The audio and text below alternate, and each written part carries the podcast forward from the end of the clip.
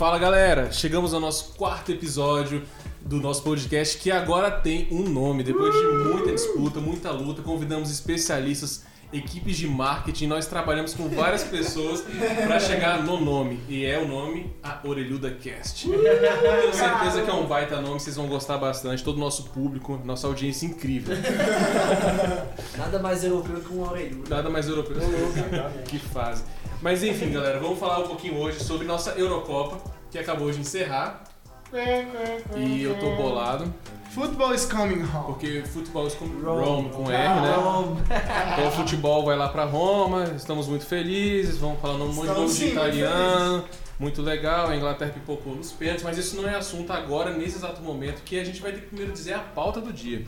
Então vai ser, primeiro bloco, Eurocopa, vamos falar sobre essa competição que eu gostei muito, uma competição muito interessante, assim, pra mim, pelo menos foi a melhor Eurocopa que eu já vi, apesar de que alguns aqui acham que a de 2008 foi melhor. E no segundo bloco a gente vai já se preparar para a próxima temporada, já falar um pouquinho sobre as expectativas de algumas contratações, alguns nomes que estão sendo muito bem ventilados no mercado e outros que já estão até fixados como contratações já efetivadas e que a gente acha que podem render muito nos times. E a gente vai falar um pouquinho sobre nossas expectativas nesse sentido, nossas opiniões em relação a esses assuntos. Mas assim, eu queria começar tratando sobre a Euro, que a gente teve encerrada aqui a final, então a Itália ganhou nos pênaltis da, da Inglaterra. E assim, foi um, um jogo achei muito interessante sobre vários aspectos. A gente teve, na, na minha, na minha opinião, um primeiro tempo muito mais da Inglaterra. E no segundo tempo a Itália equilibrou o jogo, fez um jogo muito interessante, acho que dominou o meio de campo, que fez a parte talvez mais diferente do jogo foi isso, a dominância do meio de campo e como isso até fez a Inglaterra meio que querer um pouco a prorrogação. Só que a Inglaterra depois, na minha opinião, pelo menos por escolhas ruins do técnico, acabou que não sabia muito o que fazer. Você viu que o Donnarumma não trabalhou tanto. E eu queria abrir, a discussão sobre assim, de qual sentido foi justa esse resultado. Então até queria começar aqui com o Alan que está do meu lado, que ele falasse um pouquinho sobre se ele achou o resultado justo, eu sei que ele tá bolado que nem eu, é, a parte da- do grupo que saiu perdedor aqui, né? Pela torcida pelo menos. Mas eu queria que ele falasse um pouquinho se ele achou justo, se a Inglaterra pipocou, se foi mais mérito da Itália, se foi uma questão mais de jogo mesmo. Pênaltis é. O pessoal fala muito que é loteria, eu acho que é muito é mental, na verdade. Então, assim, queria que você falasse um pouquinho sobre o jogo, quais foram. Se as suas expectativas foram alcançadas, inclusive, para essa Euro, ou se você esperava um pouco mais. Principalmente da Inglaterra, que acho que tinha um time muito bom, apesar de ter chegado na final depois de. Quantos anos? 30, 40, quase, quase 40 anos. Se duvidar até mais, foi 68? 66. 66, Acho que final da 68, Copa. 66? É, então 51, não dá quanto? Você vai fazer conta, deve ser isso. Tô de férias. Tô de férias. Fale um pouquinho sobre a Eurocopa. Primeiramente, boa noite, pessoal. É... é um resultado que a gente não esperava, mas a Itália tem muitos méritos nesse, não só na final, mas em toda essa Eurocopa. É, Eu particularmente gostei mais da Eurocopa de 2008, mas essa Eurocopa foi fantástica. É, os times pequenos me surpreenderam absurdamente muito, o caso da Macedônia do Norte, é, a Ucrânia, são times que assim jogavam pra frente sem medo. E, e falando da final, acho que a Inglaterra, o, o Southgate hoje pegou um pouco em demorar demais a substituir, na minha opinião. É, demorou a entender que o time da Inglaterra tinha cansado. E quando você acaba trazendo muito adversário para o seu campo, ou você é muito letal no contra-ataque para fazer os gols, o que não foi o caso da Inglaterra, ou você acaba sofrendo demais até correr grandes, é, grandes riscos de sofrer um gol. E foi o que aconteceu. A Itália conseguiu empatar o jogo e mentalmente o time da Itália se mostrou mais forte do que o da Inglaterra. Tanto quanto levou um gol no começo do jogo, quanto empatou o jogo e nos dois tempos da prorrogação e nos pênaltis. Então a Itália foi um time mentalmente melhor. É, fisicamente talvez não, mas mentalmente soube, soube jogar muito bem essa final. E parabéns pro Donnarumma, que foi o melhor, considerado o melhor jogador dessa Euro. Um cara com, com a idade que ele tem, 21 anos, né? Assim, se mostrou muito, muito forte no jogo contra a Bélgica. Um goleiro muito seguro, parece que já tem uns 20 anos de carreira. E assim, parabéns pra Itália. E agora pra Inglaterra, nada tá acabado. A Inglaterra tem que levantar a cabeça porque tem uma Copa do Mundo. E a Itália, que, que é tetracampeã, vai chegar muito forte pra uma Copa do Mundo. Ninguém esperava Sim. que a Itália fosse chegar tão forte pra uma Copa. E nós vamos ter uma Copa do Mundo fantástica por conta disso, porque você vai ter vários times tentando se reerguer e muitos times que estão mostrando um bom futebol têm grande chance de chegar lá. É, e interessante um pouco sobre isso, eu tenho até umas estatísticas aqui, achei aqui, peguei do site da UEFA mesmo. A Itália foi líder em número de gols na competição, 13 gols. Ela foi líder em número total de tentativas, 128 tentativas contra 111 da Espanha. Que é. Ela foi líder no número de tackles, né, que eles chamam no caso de divididas, que recupera a bola. 99 contra a Suíça, que tinha 84, que foi a segunda colocada. Ela é a número 1 um também em bolas recuperadas, com 291. Então, assim, é um- um- ela só não ganhou no caso da, da Inglaterra. A Inglaterra só foi campeã em uma estatística das principais, que foi em número de jogos sem sofrer gols. E a Itália foi a segunda. Que louco. Então a gente tem um- uma coisa. É, a gente tem uma coisa muito interessante que assim, é um time daquilo que a gente vem colocando uma tônica interessante, que é esporte coletivo. Esporte coletivo é, isso. A equipe tem que trabalhar, a engrenagem tem que funcionar de uma forma que o time vai conseguir render. E ela tem estatísticas muito importantes. Não é só a questão, por exemplo, se você for olhar a posse de bola, a gente vai ver a Espanha. Mas até que ponto a posse de bola da Espanha era uma posse de bola efetiva para fins de finalizações? Então, assim, a Itália conseguia ter estatísticas de recuperação de bola e de tentativas de fazer gol, que é basicamente o que o jogo se resume. E é interessante que a Itália sempre foi um time que, classicamente, era um time defensivo, mas se mostrou um time muito ofensivo, até pelo número de gols que foi feito. E a Inglaterra, ao contrário, por exemplo, número de gols foi a quarta colocada, atrás, por exemplo, até da própria Dinamarca. E também, em tentativas, ela foi a quinta, atrás até da Suíça.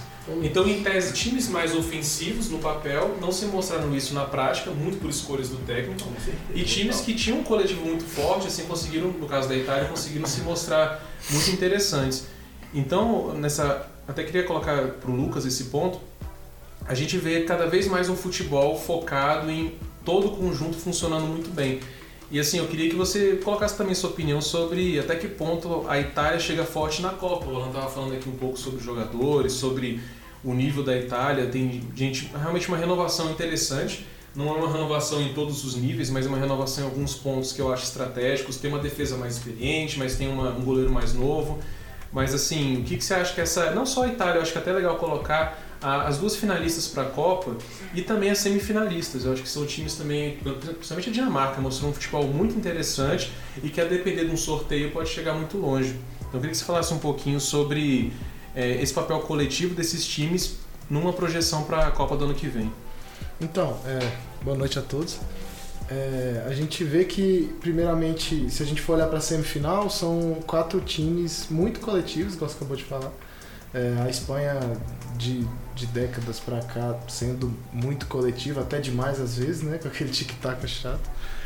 Na minha opinião, né, Iago? Desculpa. Mas é, a gente vê que uma Espanha, mesmo com uma convocação um tanto quanto não posso dizer inusitada, mas questionada, né? Muita gente questionou essa convocação da Espanha, mas acabou chegando, né? A gente é, tem o, o, o nosso herói Morata, Morata fazendo o gol da, da prorrogação e errando o pênalti. É vilão.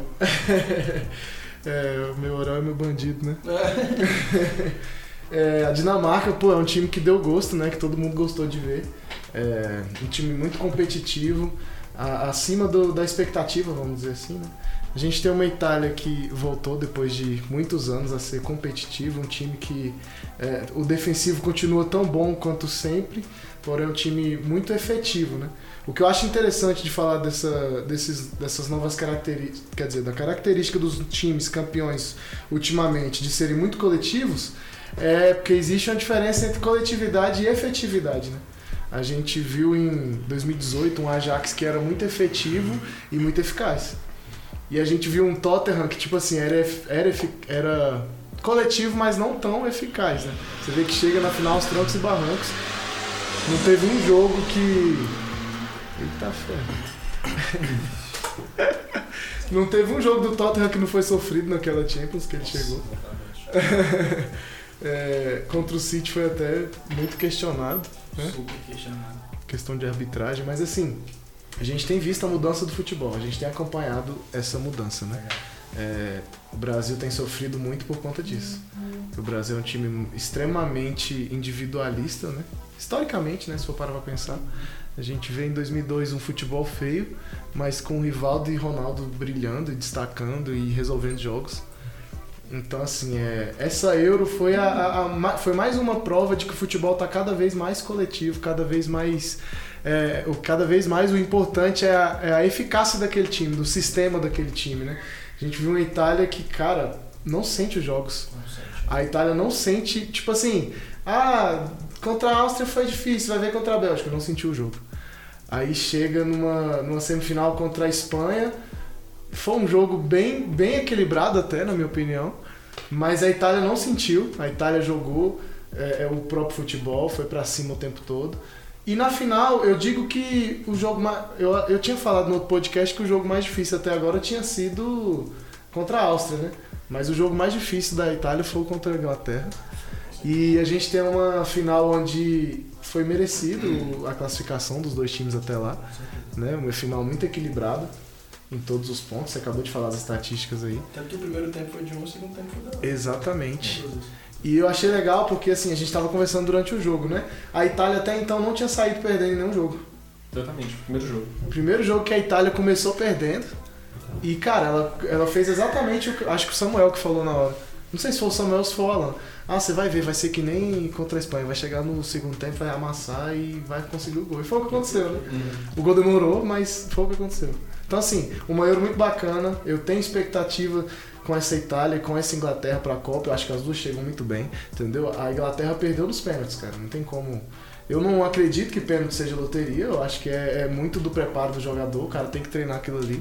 A gente já viu muita gente chegando no pênalti desperdiçando. É, a própria Dinamarca, né? Ou foi a Suíça? Suíça. Suíça. Suíça. Elimina a França na- nos pênaltis. E aí bem. contra a Espanha, todo mundo resolve errar. É, isso Então, assim, é, pra mim, pênalti não é sorte. Então, as duas seleções, a Inglaterra chega muito bem pra Copa. Se, se o Southgate é, resolver levar, não levar alguns caras, né? Tipo o Saco.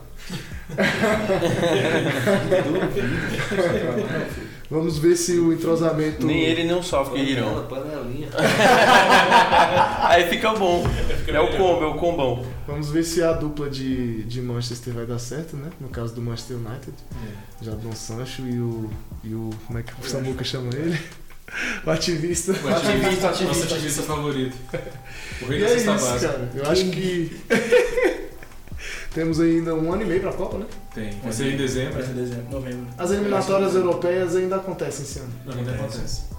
Então, assim, eu acredito que Inglaterra e Itália chegam como grandes favoritas. Tipo assim, não as únicas, né? Temos várias. Mas elas, tá- ah, com certeza, as duas estão entre elas. Sim.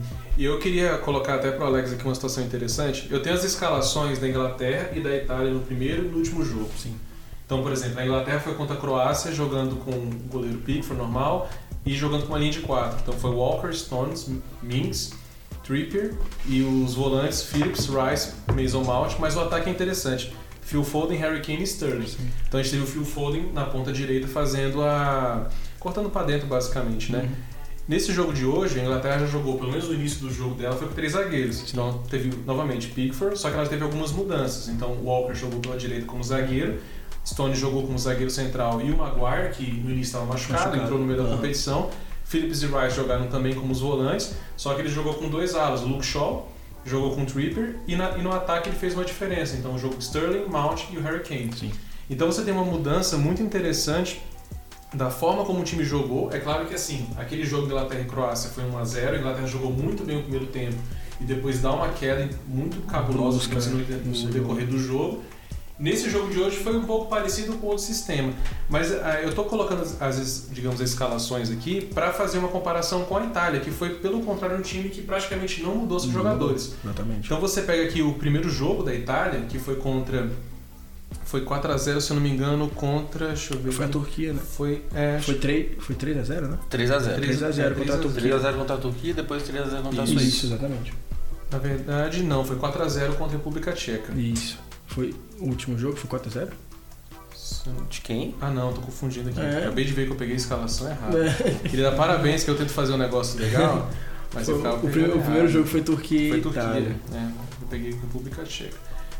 Não, foi um amistoso. Mas jogou com É. o mesmo time praticamente nesse amistoso. Foi o último amistoso antes da Antes Eurocopa. da Eurocopa. É, acabei pegando o com- jogo errado. Mas Mas aqui- jogou muito É. bem também. Foi 3x0 contra a Turquia, mas ó, Donnarumma começou com Florenzi, Bonucci, Chiellini e o Spinazzola.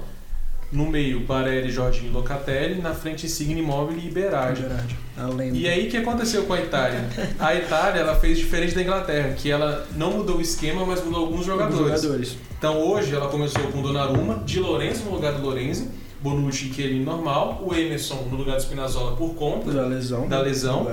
No meio, ela colocou o Verratti, então Barella, Jorginho e Verratti. E no ataque, o Chiesa no lugar do Berardi e Immobile e Insigne.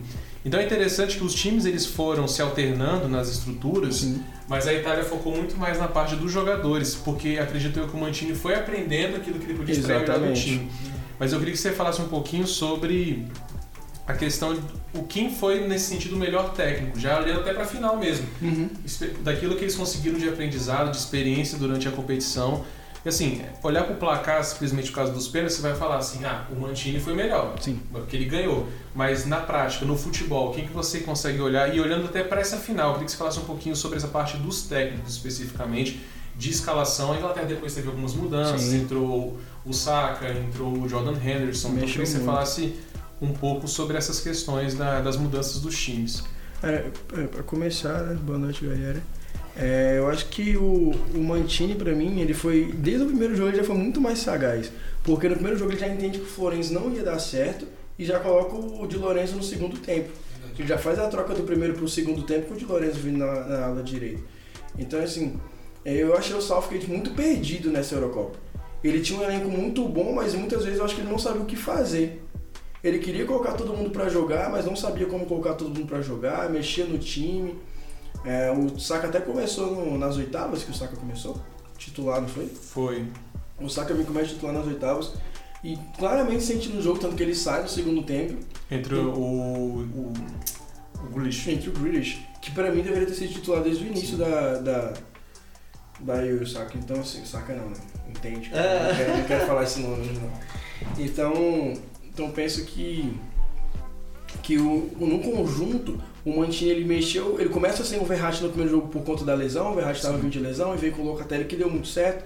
No segundo jogo ele também não usa o Verratti por conta da lesão, vem com o Locatelli faz dois gols no segundo jogo. Sim. Então eu acho que o, o Mantini pra mim mandou melhor durante a Euro porque ele já sabia o que fazer na cabeça dele, ele já tinha um, um plano certo e ele só foi aprendendo o que ele precisava mudar, que foi a entrada de Lorenzo, a saída do Berardi para a entrada do Chiesa, que na minha opinião demorou para acontecer porque o Chiesa desde a fase de grupo já vinha jogando muito bem, toda vez que ele entrava jogava bem. E, então assim, ele insistiu um, um pouco a mais do que deveria no Berardi, mas essa foi- esse pra mim foi o único erro de escalação dele, na minha opinião.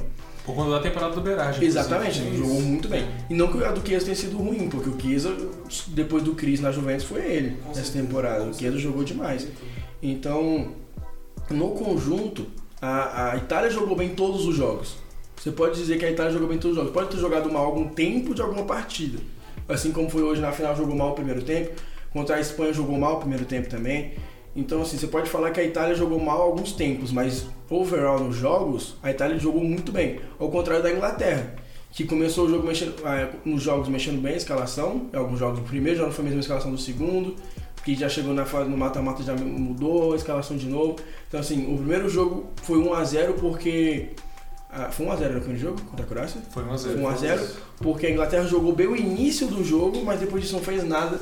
Depois o empate contra a Escócia da Inglaterra que não existiu, não criou, não fez nada. Então eu acho que no duelo dos treinadores o Mantini, não porque foi campeão, mas foi melhor porque ele tinha um plano e seguiu o plano e deu certo. Os jogadores, ele conseguiu colocar na cabeça dos jogadores o que ele queria. Tanto que quem entrava e quem saía nas partidas conseguia é, entender e fazer o, o time não mudava o jeito de jogar com a saída e entrada de alguns jogadores. Diferentemente da Inglaterra, que, que você tinha ele o Southgate insistindo em alguns jogadores que não estavam dando certo, o caso do Phillips, que pra mim não deveria ter nem começado a final, pelo que ele apresentou na, na Jogou um jogo bom, foi o primeiro jogo. Foi o primeiro jogo, Foi jogou bem. muito bem. É. Mas depois ele não fez mais nada. E a Inglaterra, pobre de criação no meio de campo. Um monte de jogador Um monte bom. de jogador bom no banco. você isso tinha é- isso que, que, É. que não dá pra entender. O Sancho vem começar a jogar o primeiro jogo de titular nele numa semifinal. Hum. Então assim, mano, Na final ele entra na prorrogação. Na prorrogação pra bater pênalti. Yeah. E aí o cara tem 30 minutos, cara. O cara tem 30 minutos pra esquentar Grealish. uma final de Eurocopa. Pô, mano, o que mais tinha era a opção no banco. Ah, pelo amor de e Deus. você não viu uma situação também que o Deacon Rice, em tese, ele não é o volante que ia armar o jogo. Ele era o volante mais defensivo De contenção, que ia né? contenção. Em tese, na escalação do Southgate, era o Phillips que ia armar o jogo. Foi o que ele fez no primeiro jogo. Então, o passo Exatamente. do Estrela de fazer o primeiro gol. Só que o Phillips sente muito a Eurocopa, e aí que eu acho interessante a diferença dos dois técnicos. O Mantini viu que o Florenzi sentiu o jogo, botou o Di Lorenzo. O. Di Lorenzo você vai defender, enquanto o Spinazzola vai atacar. Exatamente. Agora, o Southgate, ele morreu com as ideias. Isso, isso foi, foi o problema. É, então assim, eu acho que o, o Phillips, a insistência no Phillips e no Saka pra mim é o que me incomodava mais. Muito. E, e, e o que ele acertou é algo que seria, tipo, acertou que ele precisava acertar, mas foi a única coisa boa que ele mexeu durante foi a entrada do Maguire porque ele se recuperou da lesão. Mas isso era claro, que é o melhor zagueiro, em tese, no papel, é o melhor zagueiro que a Inglaterra tinha. Mas pra mim o melhor zagueiro da Inglaterra na Euro foi, sem clubismo, foi o Stones. Foi O Stones Não, jogou mas eu todo. também acho. O Stones jogou todo, A todos os jogos jogou né, bem. cara? Temporada, Muito com certeza, jogou muito. E o Walker também jogou muito bem. Me surpreendeu porque eu achei que o Walker não ia jogar tudo isso Surpreendeu na, todo mundo, cara. na Euro. E, mas, e- mas é o que eu digo, em questão de escalação e ideia, pra mim o Mantini foi melhor. Agora, em questão de mudança no meio da partida, pra tentar mudar o jogo quando o time tava mal, os dois pra mim são péssimos. É, Porque o Mantini só mexeu errado pra mim a Euro toda. Ele deu sorte que ele levou alguns jogos, conseguiu levar alguns jogos pros pênaltis, conseguiu fazer. Mentira, o jogo contra a Áustria. Ele mexeu ele bem. Mexeu bem. Ele colocou Chiesa e o Pessina fizeram os Exatamente, fizeram os gols. O jogo contra a Áustria ele mexeu muito bem. O único. Agora o Southgate pra mim não mexeu bem em nenhum jogo. Não. E aí é interessante também, assim, aí falando um pouquinho mais da Itália, que falar bem do time que ganha depois é muito simples, né? Tipo Exatamente. assim, é muito fácil você fazer uma análise. Mas aí eu acho muito interessante como a Itália conseguiu manter uma boa defesa e ao mesmo tempo mudar o esquema de conduzir bola. Sim. Então a Itália conduzia muita bola. E aí, ô Iago, eu queria que você falasse um pouquinho sobre esse aspecto defensivo do time. Ao mesmo tempo que você te- tem dois caras muito veteranos. Então Bonucci e Chiellini são caras que já estão assim. Até em questão de, de físico mesmo. Eles têm um físico bom, mas no futebol de hoje é um futebol muito mais rápido. Então eles não tinham tanta proteção, porque o Jorginho não protege tão bem. Você tem o Verratti, que hoje, inclusive, inverteu com o Jorginho, começou a ser o primeiro volante. aí que ele apareceu. Que deu muito certo, assim, foi uma boa, boa sacada do Mantini. E que, em tese, o Locatelli, que seria um cara que ia ajudar mais a defesa da Itália, ele perde o espaço. Porque eu não sei. né? É, acho que muito contra o Verratti, assim, ele não, queria- ele não quis abrir mão do Jorginho de jeito nenhum, assim, não sei que os técnicos têm, mas enfim, não vou falar, vou me comportar. E o Barella, que talvez seja o cara que caiu um pouco, assim, eu acho que o, o Barella é interessante, ele é um cara muito bom, ele começou bem, mas assim, ele deu uma sentida, ele sumiu muito dos jogos, então assim, eu queria que você falasse um pouco dessa parte mais de defesa, assim, da- do meio de campo também, que, que o ataque não tem muito o que falar, assim, é, foi insigne. Foi aí. E o Chiesa depois, obviamente. né? Sim. É, o Chiesa Não depois tem- que... Total. Foi, foi a grande sacada que o Berardi, enfim. É, eu acho que assim, o- principal, não só falando da Itália, falando também da Inglaterra, é entender que, cara, em todo e qualquer campeonato, lógico, acho que principalmente no, em campeonatos de, de pontos corridos, mas obviamente que no mata-mata faz toda a diferença isso também, que é entender que, cara, um bom ataque ele pode até ganhar um jogo, mas a defesa que vai, que vai realmente garantir o campeonato, né? Porque, cara, times que são frágeis defensivamente, a gente sabe que, que uma hora, ainda mais mata-mata, naquele jogo, quando você mais vai precisar, aí o goleiro dá aquela vacilada, aí a zaga dá aquela moscada, né? E não foi o, o, o que no, no caso aconteceu com a Inglaterra nem com a Itália, né? Tanto que né, merecidamente estavam ali na final e qualquer um dos dois que ganhasse, né, iam ser muito. ia ser muito. é, as duas não tem mérito nisso, né? As, as duas classificaram sem tomar gols, né? Na, na fase de grupos. É, mesmo a Itália tendo é, mais, mais construção, mais gols e tal na, na, na fase de grupo. Mas assim, cara, essa, essa, esse é um sistema defensivo, né? No caso da Itália, que é um sistema defensivo já reconhecido, né? Com né, em toda a história, mas assim, mais no, no- no- de 20 anos pra cá, digamos assim, é, é reconhecido exatamente por ter grandes nomes, né? E, e, e hoje, assim, muito bem representado por, por Chiellini e Bonucci, né? Lógico, existia toda uma, uma desconfiança na, na perda, digamos assim, do Buffon, né? Que, pô, é pra muitos, né? Um, um- um dos melhores goleiros da história e tal, grandes resultados, tudo mais, um, um, um grande goleiro.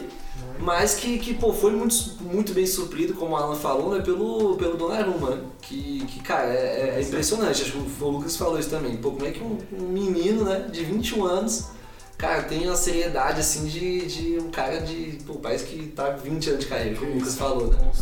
Pois é, então assim, eu acredito que essa solidez desses três, né, obviamente auxilia também, e a, e a experiência principalmente do, do, do do Bonucci, né, auxilia muito né, o sistema defensivo. Porque, cara, a gente que, que joga bola, a gente sabe, né, como é importante uma, uma orientação dentro de campo, principalmente dos que estão mais, mais recuados, né, porque são aqueles que têm mais visão de campo. Então, facilita muito um jogo de um, de um Jorginho, de um Verratti, que estão acostumados né, com, nos, nos seus times nesse papel de, de, de marcação, nesse papel de, de solidez né, defensiva. E eu acho que além também da, da confiança, né? O time, cara, todos os jogos assim a gente viu uma, uma, uma força mental muito grande dos times, mesmo tomando pressão né, contra a Espanha no primeiro tempo, mesmo tomando pressão da Inglaterra no primeiro tempo, conseguia voltar do intervalo, cara, revertendo totalmente o jogo, transformando a, a forma de jogar, impondo seu estilo de jogo. Lógico que assim, contra a Espanha teve um gol né, no, no finalzinho da, do primeiro tempo que, que ajudou muito, né? Nesse sentido, acho que o, o moral do time volta totalmente diferente pro segundo tempo. Mas é um time que, que, que com certeza assim, tem, tem uma força mental muito grande é, e o, o campeonato passa muito por isso. Né, principalmente o- a nível defensivo, né, e até, e até é, antes da Eurocopa também, né? Foi um time que ficou, se eu não me engano, acho que 12, 13 partidas sem tomar gols nos 90 minutos. Cara, isso é uma marca incrível, né? Acho que tá 35 ou 36 jogos sem perder. Olha isso, cara. Então, assim, é um momento muito por ímpar. acaso, tá. Pois é, pois é, é um momento muito ímpar. E lógico, a gente sempre fala o seguinte, né? Assim, já olhando pro futuro, que quando. Geralmente quando os times ganham, né, esses campeonatos assim. é, intermediários, digamos assim, né, comparados à comparados à Copa do Mundo, né? Então, tipo, é, Eurocopa, Copa das Confederações, coisas assim, geralmente o, o time vem com um salto alto pra, pra, pra Copa do Mundo. Mas eu não acho que vai ser o caso da Itália dessa vez. Não tô dizendo que, meu Deus, favorita, meu Deus, vai ganhar. Não- não- eu, eu não cravaria ainda a Itália como favorito, porque eu ainda acho que, assim, teoricamente, a Itália não tem o melhor elenco. Teoricamente, não. Mas, lógico que, co- como você mesmo, né, como a gente tem dito né, nos, nos podcasts, né? Mas, principalmente o Samuel gosta muito de, de ressaltar isso. É, o coletivo da Itália faz muita diferença, mas no papel, teoricamente, se botar ali um, um contra um, né, de todas as posições contra jogadores, a gente vai achar jogadores muito mais talentosos nas, na, nos outros times. E que na hora do vamos ver, eu acredito que assim, pode fazer diferença numa Copa do Mundo. E lógico, a gente tem, como vocês mesmos citaram agora, o Insigne, né, que, que é esse cara né, de resolução, o cara que pode fazer uma jogada diferente, quebrar linha, tá, que também tem o Chiesa, né, mas eu acho que, que a nível de, de habilidade, nível de, de tirar elementos da cartola, o. o eita, acabei de falar um cara. O Insigne. Insigne é o cara pra isso, assim como o Sterling pro, pro, pra Inglaterra, assim como o Mbappé pra França, assim como. enfim, né? É, mas a, a nível defensivo, a nível defensivo, cara, os times têm muito o que olhar pra, pra, pra Itália e pra solidez da Itália defensivamente e aprender, né? Porque, como eu disse novamente, né? Retomando o que eu disse no começo, o seu ataque, o seu time muito forte ofensivamente pode fazer muita diferença num jogo, mas a gente sabe que no, a nível de campeonato como um todo vai ganhar aquele que souber sofrer mais, né? Com certeza. Como a Itália soube. É, e eu tenho ainda algum- alguns pontos interessantes para falar da competição. Eu Tava vendo alguns dados aqui. A UEFA ela dá- traz muitas estatísticas que eu acho interessante da própria competição. Essa Eurocopa ela teve uma média de 2,8 gols por jogo. Que massa. Isso é uma coisa assim, a cada 32 minutos um gol. Extraordinário. Então isso mostra um pouco do nível do campeonato, porque assim, o- se, porque se você for olhar, ah, então teve muita seleção boa e muita seleção ruim. Mas não, quando você olha os resultados individualmente falando, você tem muitos jogos em que uma seleção ela acaba sofrendo um pouco, ou então outras fazendo outros gols. Não teve um- seleções fraquíssimas. Talvez a, a Turquia foi a seleção mais fraca da competição, não mais fraca, mas mais decepcionante. Talvez junto com a Hungria, mas apesar da Hungria ter feito dois bons jogos. Fez bons jogos, fez jogos difíceis no grupo da morte, assim. é. Eu acho que a Hungria pra mim foi melhor que a Turquia, porque dá, É. dá trabalho pra alguém, né? E por conta do grupo dela, Do né? grupo isso. É, quase eliminou a Alemanha, né? Exato. um pouco, Exato. É, então assim, e é claro que também faz muita diferença ter um estádio com gente, isso tudo, assim, é, é uma- o ambiente faz muita diferença. Eu também tenho umas estatísticas legais aqui sobre. Eu, eu achei muito legal da Dinamarca aqui, tava olhando aqui. A Dinamarca foi terceira em gols, ela foi a terceira em tentativas pro gol, terceira em tackles, terceira em bolas recuperadas, segunda em defesas, digamos assim, né? Então, assim, uma seleção que, em tese, ninguém dá nada na Dinamarca, um técnico que saiu meio queimado do mais, né, quando ele foi Sim. tentar treinar lá.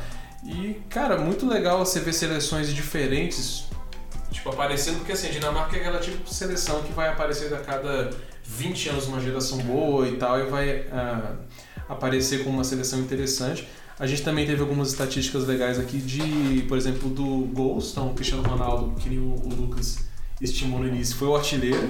Só que a gente teve o Patrick Schick como também artilheiro empatado. O Patrick Schick é um cara... Eu ia dizer que eu acertei os dois palpites, hein? O artilheiro e o Acertou campeão. mesmo. E o Patrick Schick é um cara que, assim, sendo bem sério, não tem nada demais, assim. É um cara normal, habilidoso, mas nunca Exato. foi aquele cara, Ele é um meu bom Deus, atacante, mano. um bom atacante, Um bom atacante. joga na República Tcheca, um time muito bom. Ele tem quantos anos? bom. 24, Por aí. Esse pai, então, tem, tem votação de revelação da Eurocopa? Não, acho que não. Acho que não. Acho que não. Mas eu acho que ele foi a revelação, né? Se for parar pra olhar. Questão de o que É, espera dos jogadores e o que ele fez. É, acho que sim, acho que Foi na sim.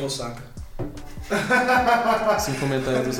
25. Mas você vê, ó, aqui. o, o Forsberg foi, terceiro, foi com quatro gols.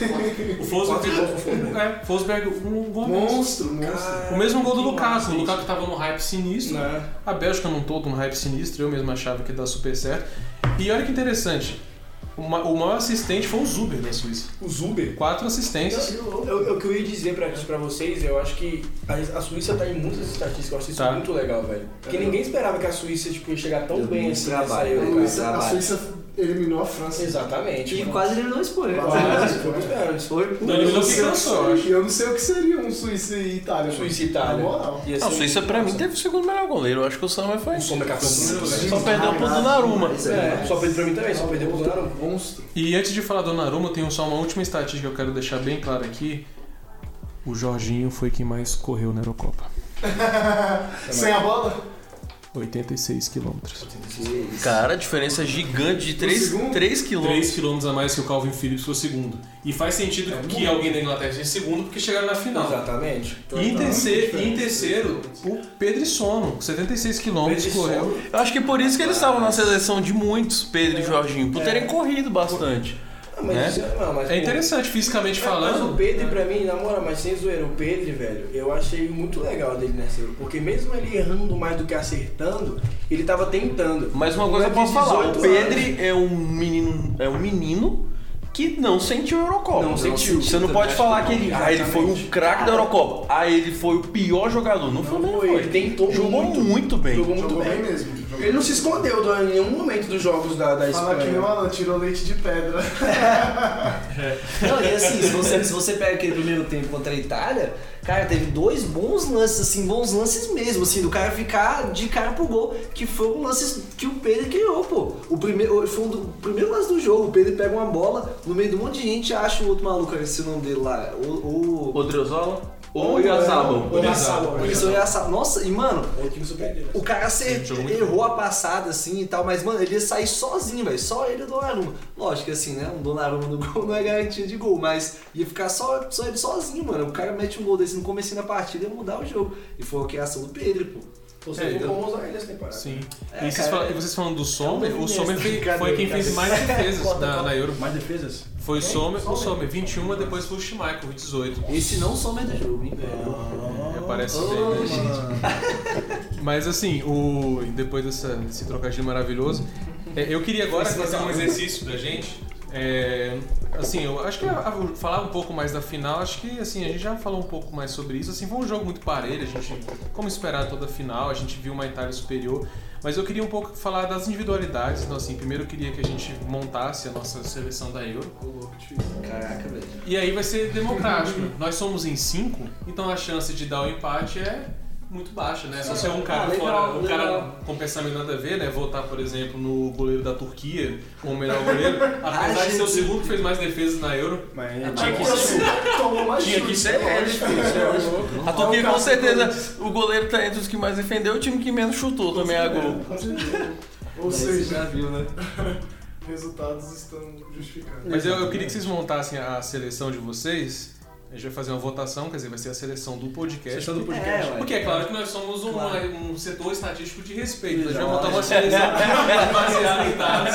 É, não, montem uma formação base e a gente vai fazendo por posição, pô. Isso, a gente vai fazer uma Isso. formação com três zagueiros. Três zagueiros. Porque é mais fácil a gente, pô, às vezes, colocar um lateral que jogou muito bem como A, a gente tem um pouco mais de Tá, tá, liberdade. pode ser. É, é porque.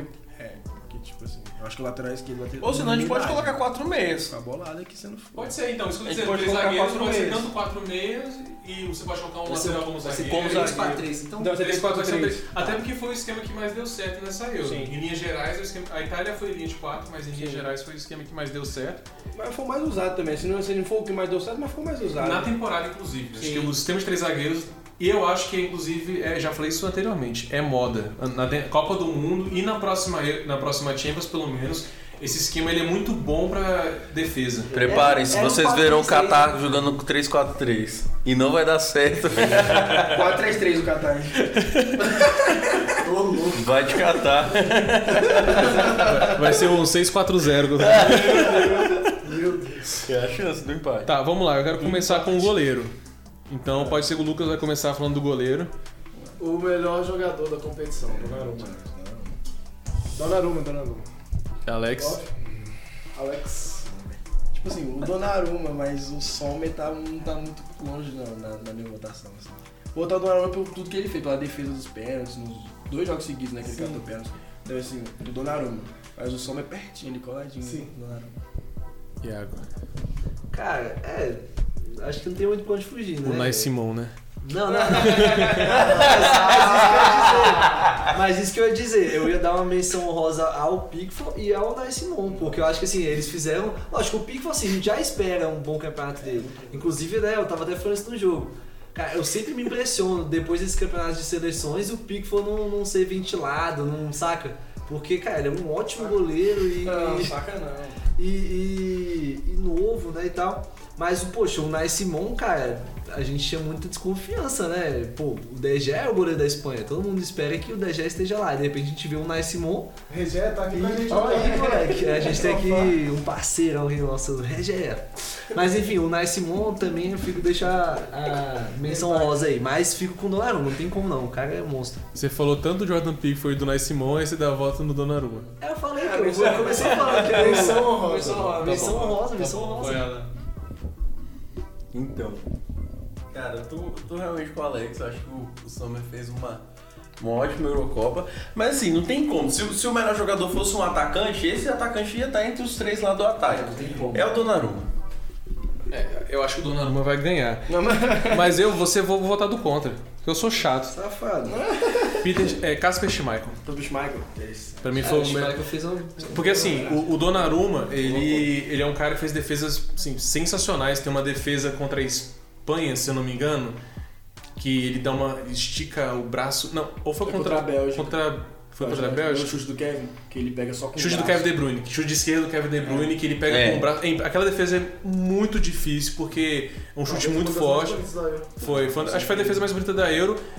Junto com uma cabeçada do Maguire que o Schmeichel pega também, pra mim, aquela defesa Sensacional. é sensacional. Ah, Mas tem que lembrar do Sommer também no mano a mano, que o cara raspa errado ele sai no Sim, sim, sim. Apesar que o X ele vai um pouquinho no pé dele, né? Mas é posicionamento. Mas assim, eu, na minha opinião, assim, o melhor goleiro, assim, até pelo time que ele tava, eu acho que foi o Casper Schmeichel. Mas o Donnarumma foi eleito, quem sou eu, né? O Donnarumma foi eleito o melhor jogador da competição. Então não foi nem o melhor goleiro. Ele... Mas acho que eu gostei muito do Casper E é Schmeichel. engraçado até a gente falar sobre isso, porque, por exemplo, para mim o melhor goleiro da história é o Neuer. E o Neuer tava nessa Eurocopa. Mas você vê que a, a- pelo fato da defesa da Alemanha não ser boa, a gente não consegue votar no Neuer. Você votou no Schmeichel, a Dinamarca, o treinador arrumou a, a, a defesa da Dinamarca quando colocou os três zagueiros contra a Bélgica e foi assim até a semifinal. E no caso da Itália, a Itália tem uma defesa muito boa. Então isso ajuda o Donnarumma, isso ajuda o Schmeichel, isso ajuda o Sommer, que a Suíça também tem uma defesa muito boa. É, o Donnarumma não tá nas estatísticas de defesa nem entre os cinco. Então, assim, mostra como a defesa da Itália ajudou e o Donnarumma só apareceu quando precisou. E aí, quando precisou, deu tudo certo. Mas vamos lá. Linha de três, vocês podem escolher lateral, vocês podem escolher zagueiro. Fique à vontade. E- Dessa vez, Essa vai começar a ficar difícil. eu vou começar começar com. vou Vamos um por um? Ou vai cada um fala os três? Não. Não, é Não, não, um por um, um melhor por um, por um. um por um. Então é zagueiro pela direita, Alex. Ele com a direita? Ou lateral Ou pela direita. lateral. Que você quiser. É o cara da direita. O cara da direita, mano. Eu vou de. Ah, eu vou de, de Bonucci, mano. Eu acho que o Bonucci mandou muito bem essa, nessa Euro. Mandou muito bem mesmo. Porque, tipo assim, o, o Donnarumma não sofreu por conta de Bonucci e Chiellini, né, velho?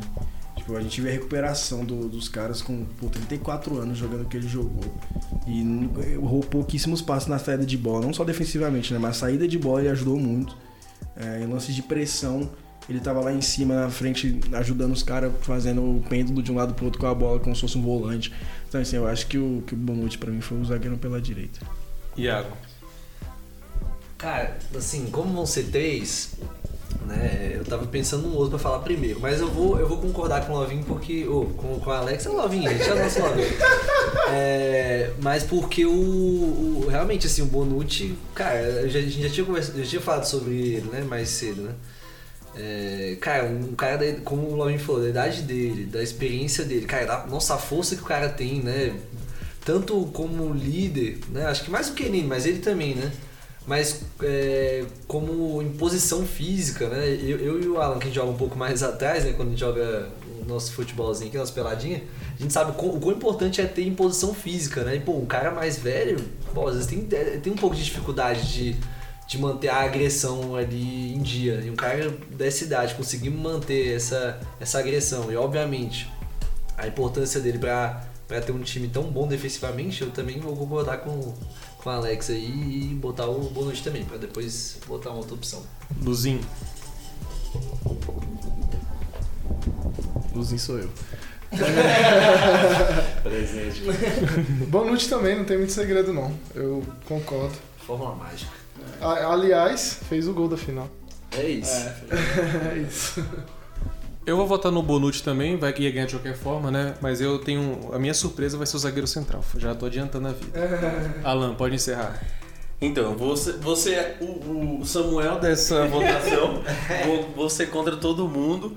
Um pouco clubista. Eu vou de Kyle Walker nessa, nessa votação. Eu acho que o Walker foi muito importante Foi muita surpresa também, né? para a solidez da Inglaterra. Um time que tomou dois gols na competição, tomou o primeiro gol na semifinal da Dinamarca. E assim, não foi culpa da defesa, foi uma falta, bateu Mano, uma isso é falta. tão grande, mano.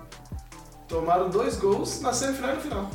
Que loucura. Pra mim, a surpresa da Inglaterra é não fazer muito gol. É, Eu acho que ah, não é questão de não tomar gol, e sim de, de não fazer tantos gols. Mas o Walker, pra mim, foi o, foi o melhor do lado direito. Apesar que o Bonucci é um monstro também. Não, e e eu destaco uma do Walker, assim, pra mim foi a, a- como, zague, como zagueiro lateral pela direita, foi um dos mais impressionantes, Inglaterra e Dinamarca. Existe, é feita uma, uma triangulação na Dinamarca que sobra pro Damsgaard sozinho. Então o cara da esquerda da, da Inglaterra, o Luke Shaw já tinha ido. Então o Damsgaard sai correndo, o Walker sai do outro lado, ele estava na- no, no ataque pela esquerda, obviamente da Dinamarca, ele corre até o Damsgaard e consegue impedir ele de chutar pro gol. Aquilo pra mim é impressionante, quando ele corre já era no meio do jogo, não era tipo assim, no início do jogo. Eu pensei no Walker para escolher, mas eu lembrei que a Inglaterra usou a maioria dos jogos temos de linha de 4, né? Não muito linha de 3. Por isso que eu não escolhi o Walker. O Walker jogou. o Walker jogou muito bem hoje na linha de 3. Tipo, ajudou muito. Então, assim, ele só não escolheu o Walker por conta do esquema que a Inglaterra usou na, durante a Euro toda. né? Legal, agora vamos ao zagueiro central.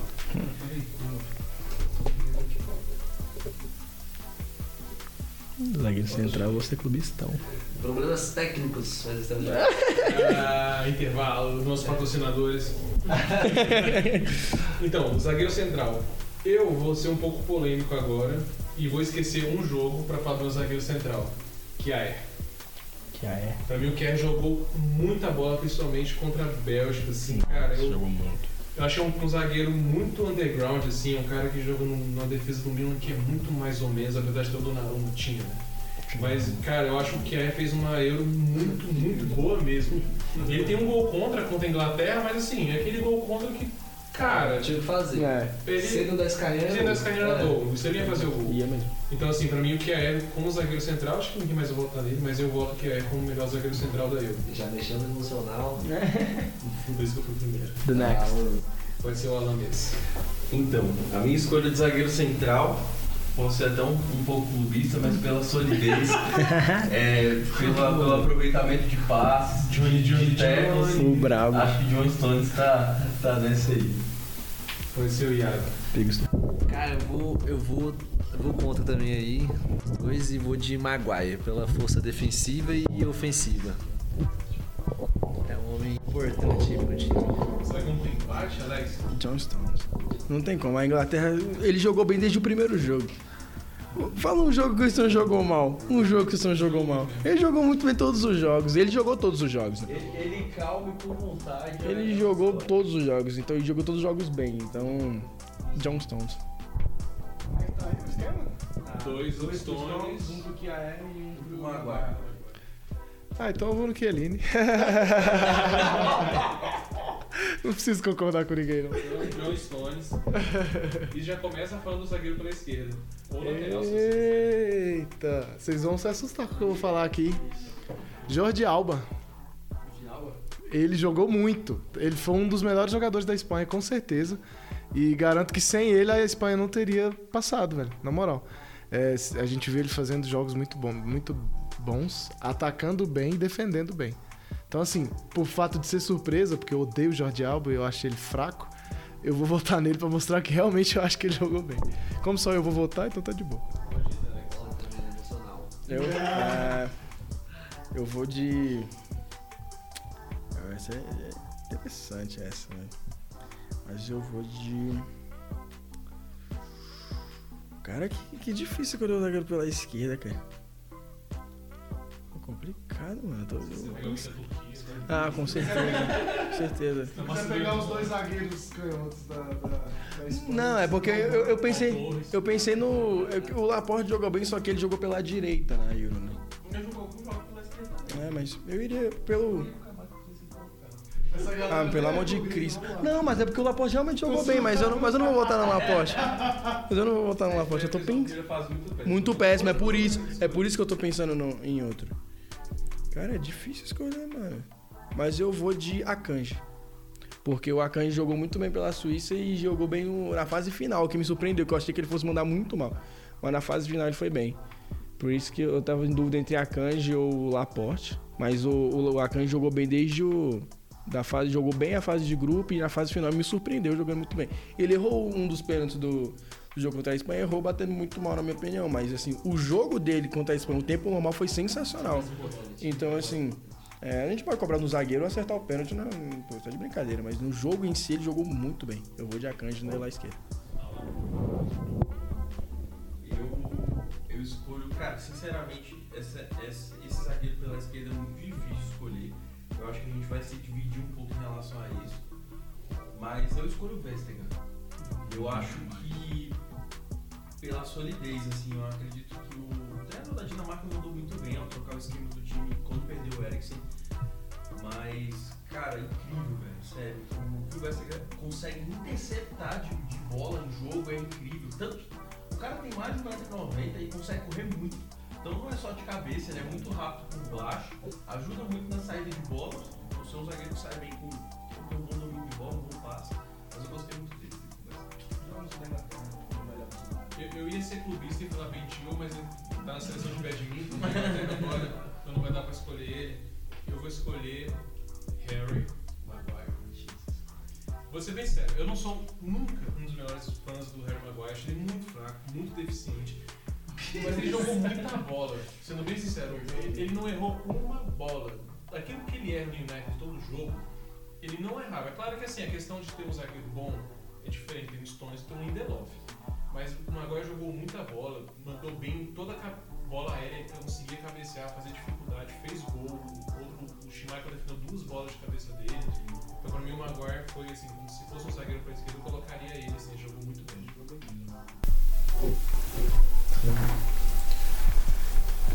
Então podemos continuar agora. Vocês não estão vendo nada disso, nem ouvindo nada disso, mas vai ter um monte de corte aqui. Então o Lucas vai ter um trabalhinho depois. Mas a gente tá no zagueiro pela esquerda, ou lateral. É. Quem O Harry Maguire. Harry Maguire. Harry Maguire. Dois votos. Você votou também no Maguire? Não, eu votei no Jorge Alba. Vocês dois. Ah, Foram os únicos que, que repetiram. Vocês votaram em- no Stones? fui de- eu não. Não, o esquerdo eu fui de Vécega. E eu fui de Akan. Eu falava esse Tá ficando. Então. Sim, o Maguire ganhou. Maguire. Maguire é o zagueiro da esquerda, Stones é o zagueiro central E o Bonucci pela direita. Bonucci pela o Bonucci direita. pela direita. Zaga tá boa, hein? Ah, ué, Nossa, Tá, bom, tá tranquilo, tranquilo. Queria no Real. Agora vai ser a linha de quatro. E aí vocês podem colocar todos meias. Ou, ou colocar também alas, o que vocês quiserem, fiquem à vontade. Eu vou começar com o Iago dessa vez. Tá, Começa Vai ser pelo cara da direita, cara direita. Rapaz.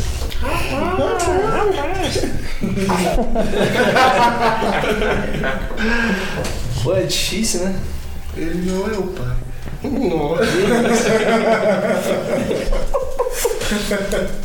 Pensar, bicho. Ah... Cara, é difícil começar, bicho. Foi o primeiro que eu Meia direita? É, é o meu ala. Se você quiser ir pensando no sonho quando outra pessoa fala, também não tem problema não. mantém. E você dá uma refrescada na memória. Não, beleza, é, vou, vou, pa- eu passo minha vez. Então, Para depois. ela. Que, que bom, bem? Se vira. Rapaz, Sustenta. tô pensando aqui, cara. Deixa eu dar uma olhada. Cara, vamos lá. Jogador pela direita. Danilo, tô brincando. É, é só, só futebol europeu aqui. É. Nem no da, da Copa América ele tá na seleção. É...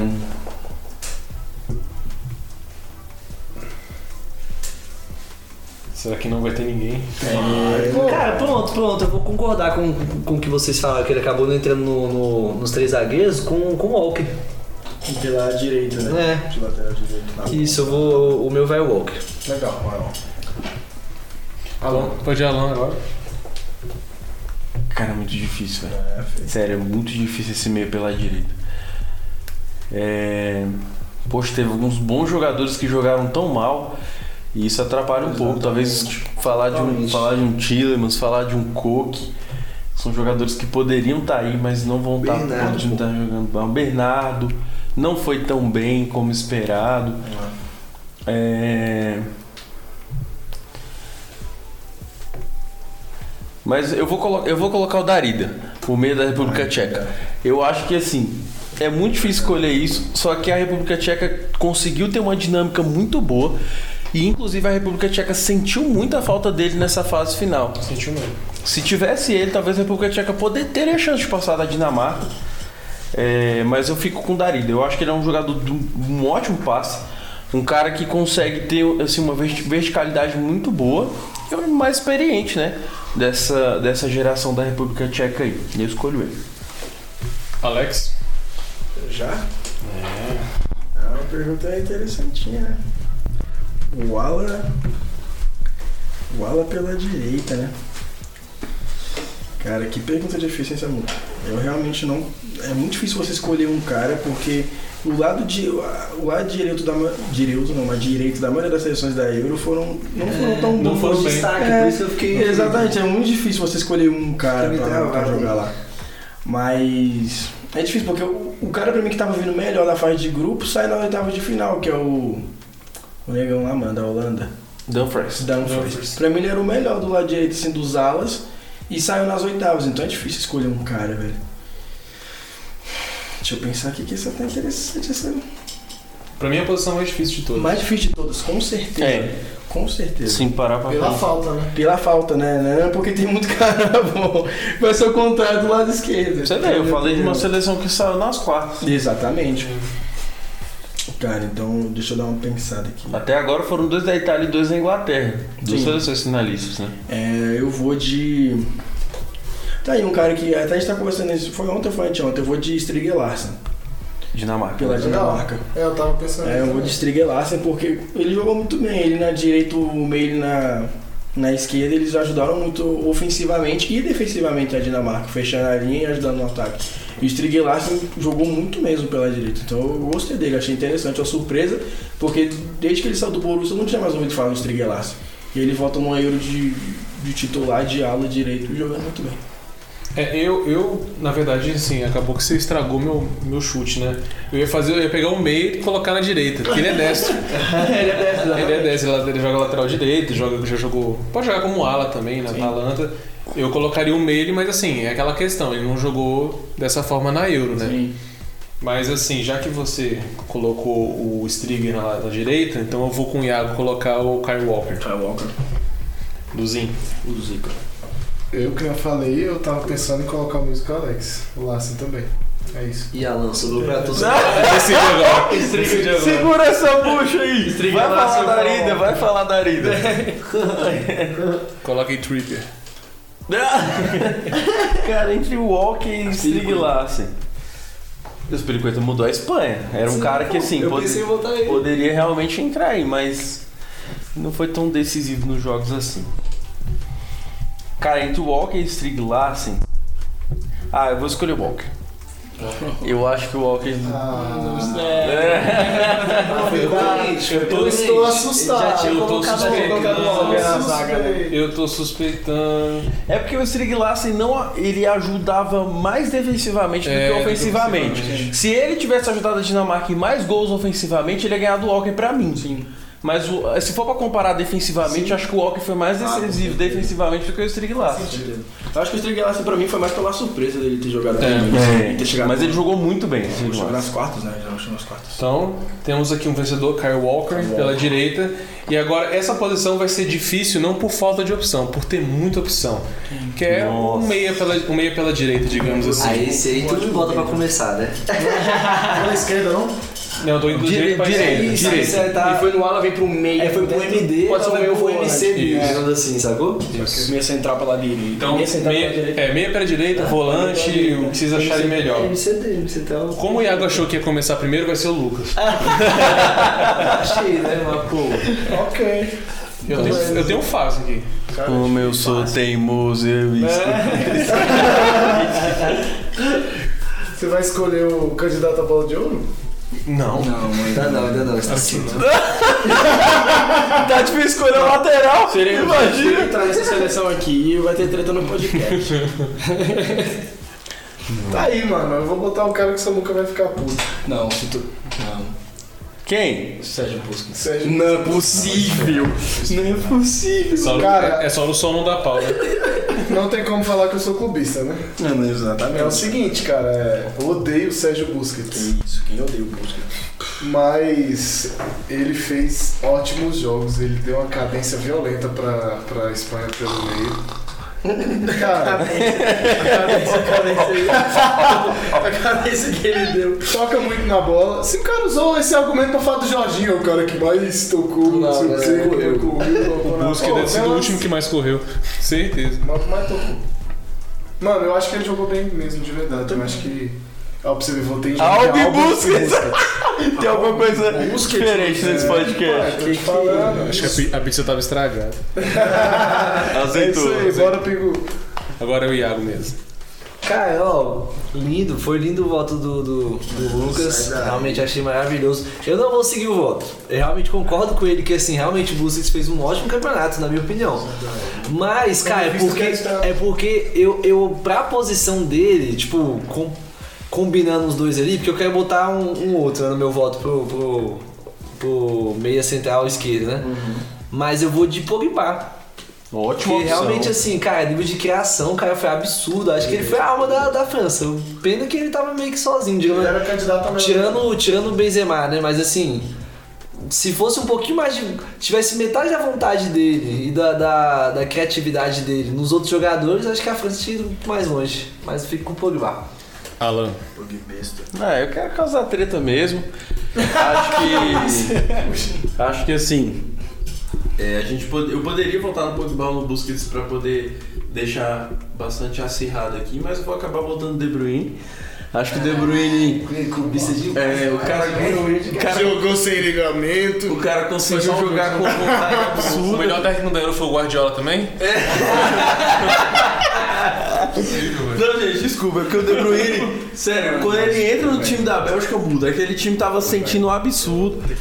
E ele entrou dando uma cadência, uma vontade absurda pro time. É, é difícil votar, eu digo assim, igual o Samuel falou, por excesso de opções. Você tem muita opção para votar no meio de campo, mas eu vou escolher o De Bruyne. Eu quero ouvir os outros e se for para decidir, vamos decidir. Eu vou deixar o Alex decidir porque eu queria só fazer uma observação. Vocês sabiam que o Declan Rice jogou a Eurocopa? Tá, mas- Nossa, jogou muito. sabiam? Que Vocês eu, pra mim ele é meu voto do outro lado. O próximo voto pra mim, o meu é o Deacon Rice já. Não, eu não posso combinar voto com você. O Você- meu é você- a gente feriria a isonomia aqui da desse lado, porque desse lado quem jogou na Inglaterra foi o Calvin Phillips, por isso que eu não voto no Declan Rice. Ah, então realmente eu vou mudar meu voto. eu, eu vou escolher o Declan Rice na próxima, então. Eu vou escolher Pogba. Concordo com o Iago. Pogba jogou muita bola, muita, muita mesmo. Eu ia colocar o Pogba na esquerda. Mas agora. Eu também. Mas o Pogba jogou lá, muita bola, passa. muita mesmo. Parece que eu gosto de ver o City jogando. É impressionante, impressionante. Depois reclama dos narradores da ESPN, tá? É isso. Tô descontando. Aqui não tem Salah, Salah é Copa Africana de Nações, aqui é Eurocopa. E lá vim. Vai, Alex. Solta a bucha. Complicado, cara. Complicado. É. Que pergunta difícil, né? É, eu vou de. É que vocês não estão vendo as paradas aqui, galera. É que a vocês não gente estão tem um vendo. garçom aqui Tem hoje. o garçom.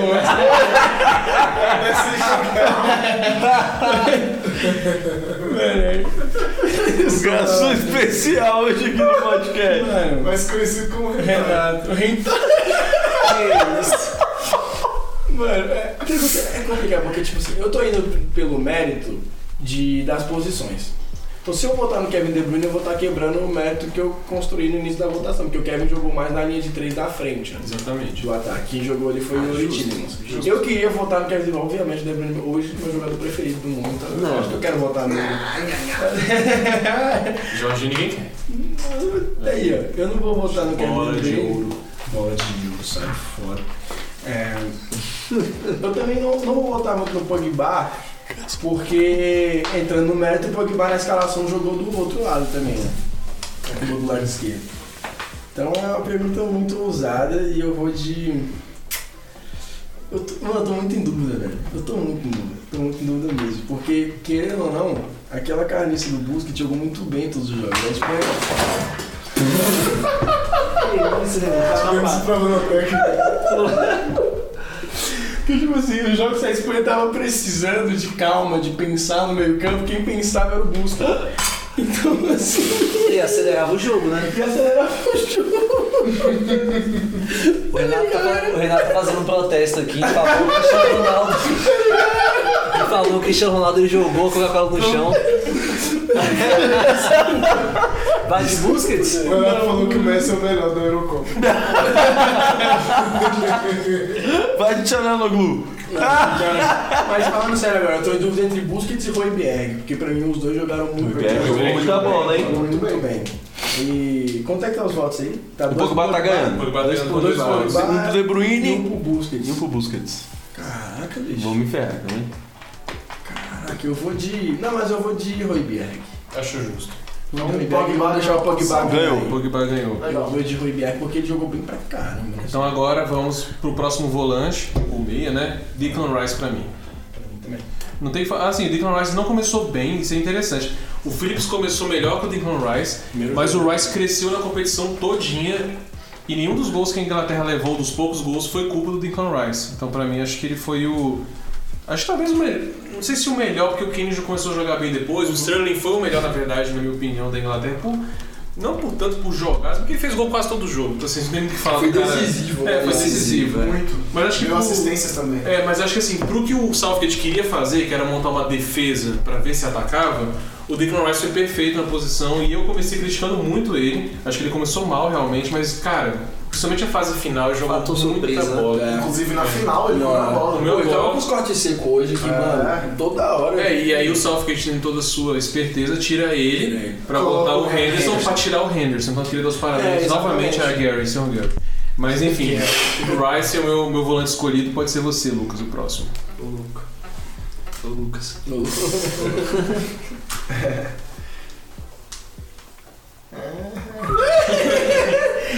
Risada de Jonah Hill, né? Cara, eu vou com ele, com o Rice também, principalmente por conta da final. Pra mim hoje é, o Rice, o Kane e o Luke Shaw foram os melhores da Inglaterra, comeram a bola. É, e assim, eles já vinham de bons jogos, né? Eu tô com o Samuca nessa. Iago. Cara, assim, como não tem uma construção da formação com um meia central, digamos assim, meia central no sentido de ofensivo, né? Quem joga FIFA, né? Um MRI ali, né?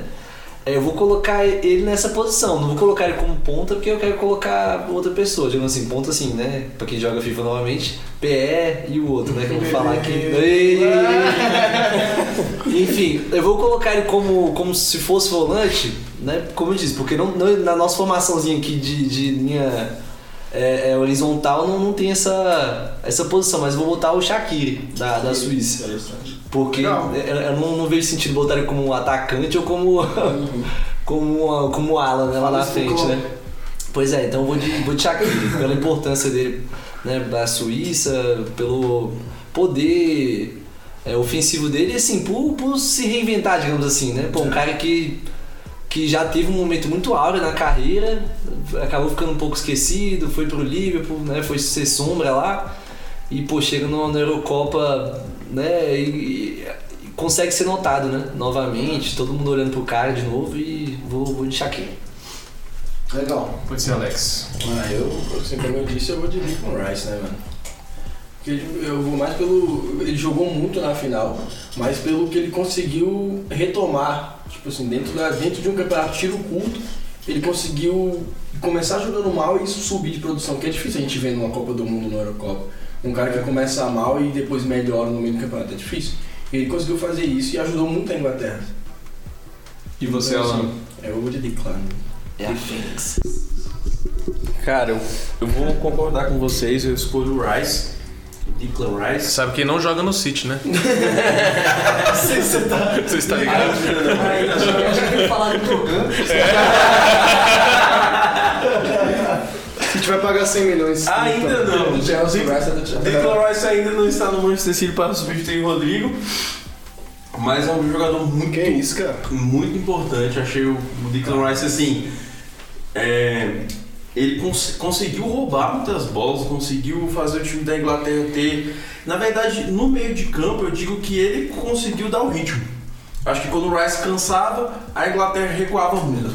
Quando ele tinha fôlego, a Inglaterra ia pra cima do- dos seus adversários. Então, assim, pra mim, sem dúvidas, Declan Rice.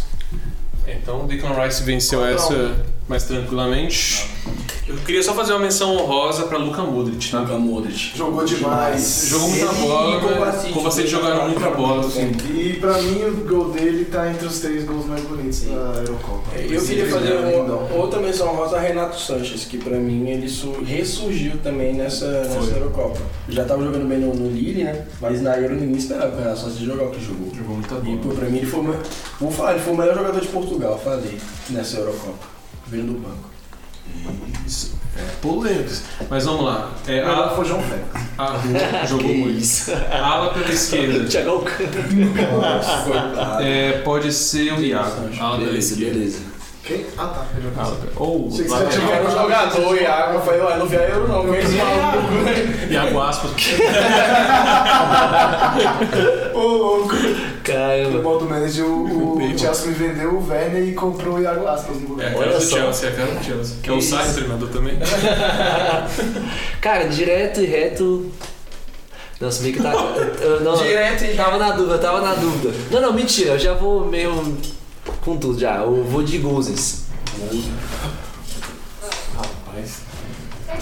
Já fiquei sem ar aqui.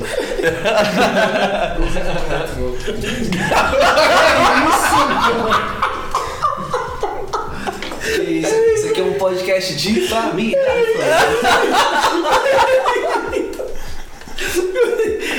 Eu vou direto nele. Golzinhos. Porque o São Paulo contratou o atacante Milton. Vai, vai Lucas, diz aí seu ala pela esquerda. Pode esse- Como é que é? Eu acho que o Luzinho vai ser o mesmo. A ala pela esquerda ou lateral pela esquerda? Acho que o Luzinho vai ser o mesmo que o meu. O meu. Cara, aí tá complicado, né? Pra mim agora. Fala aí primeiro, Alex. Eu vou de Leonardo Espirazola. O meu também. Jogou demais, mano. É, não, tem, eu não preciso nem falar. Quem assistiu a Euro sabe por que, que eu votei no Espinazola. Boletinha.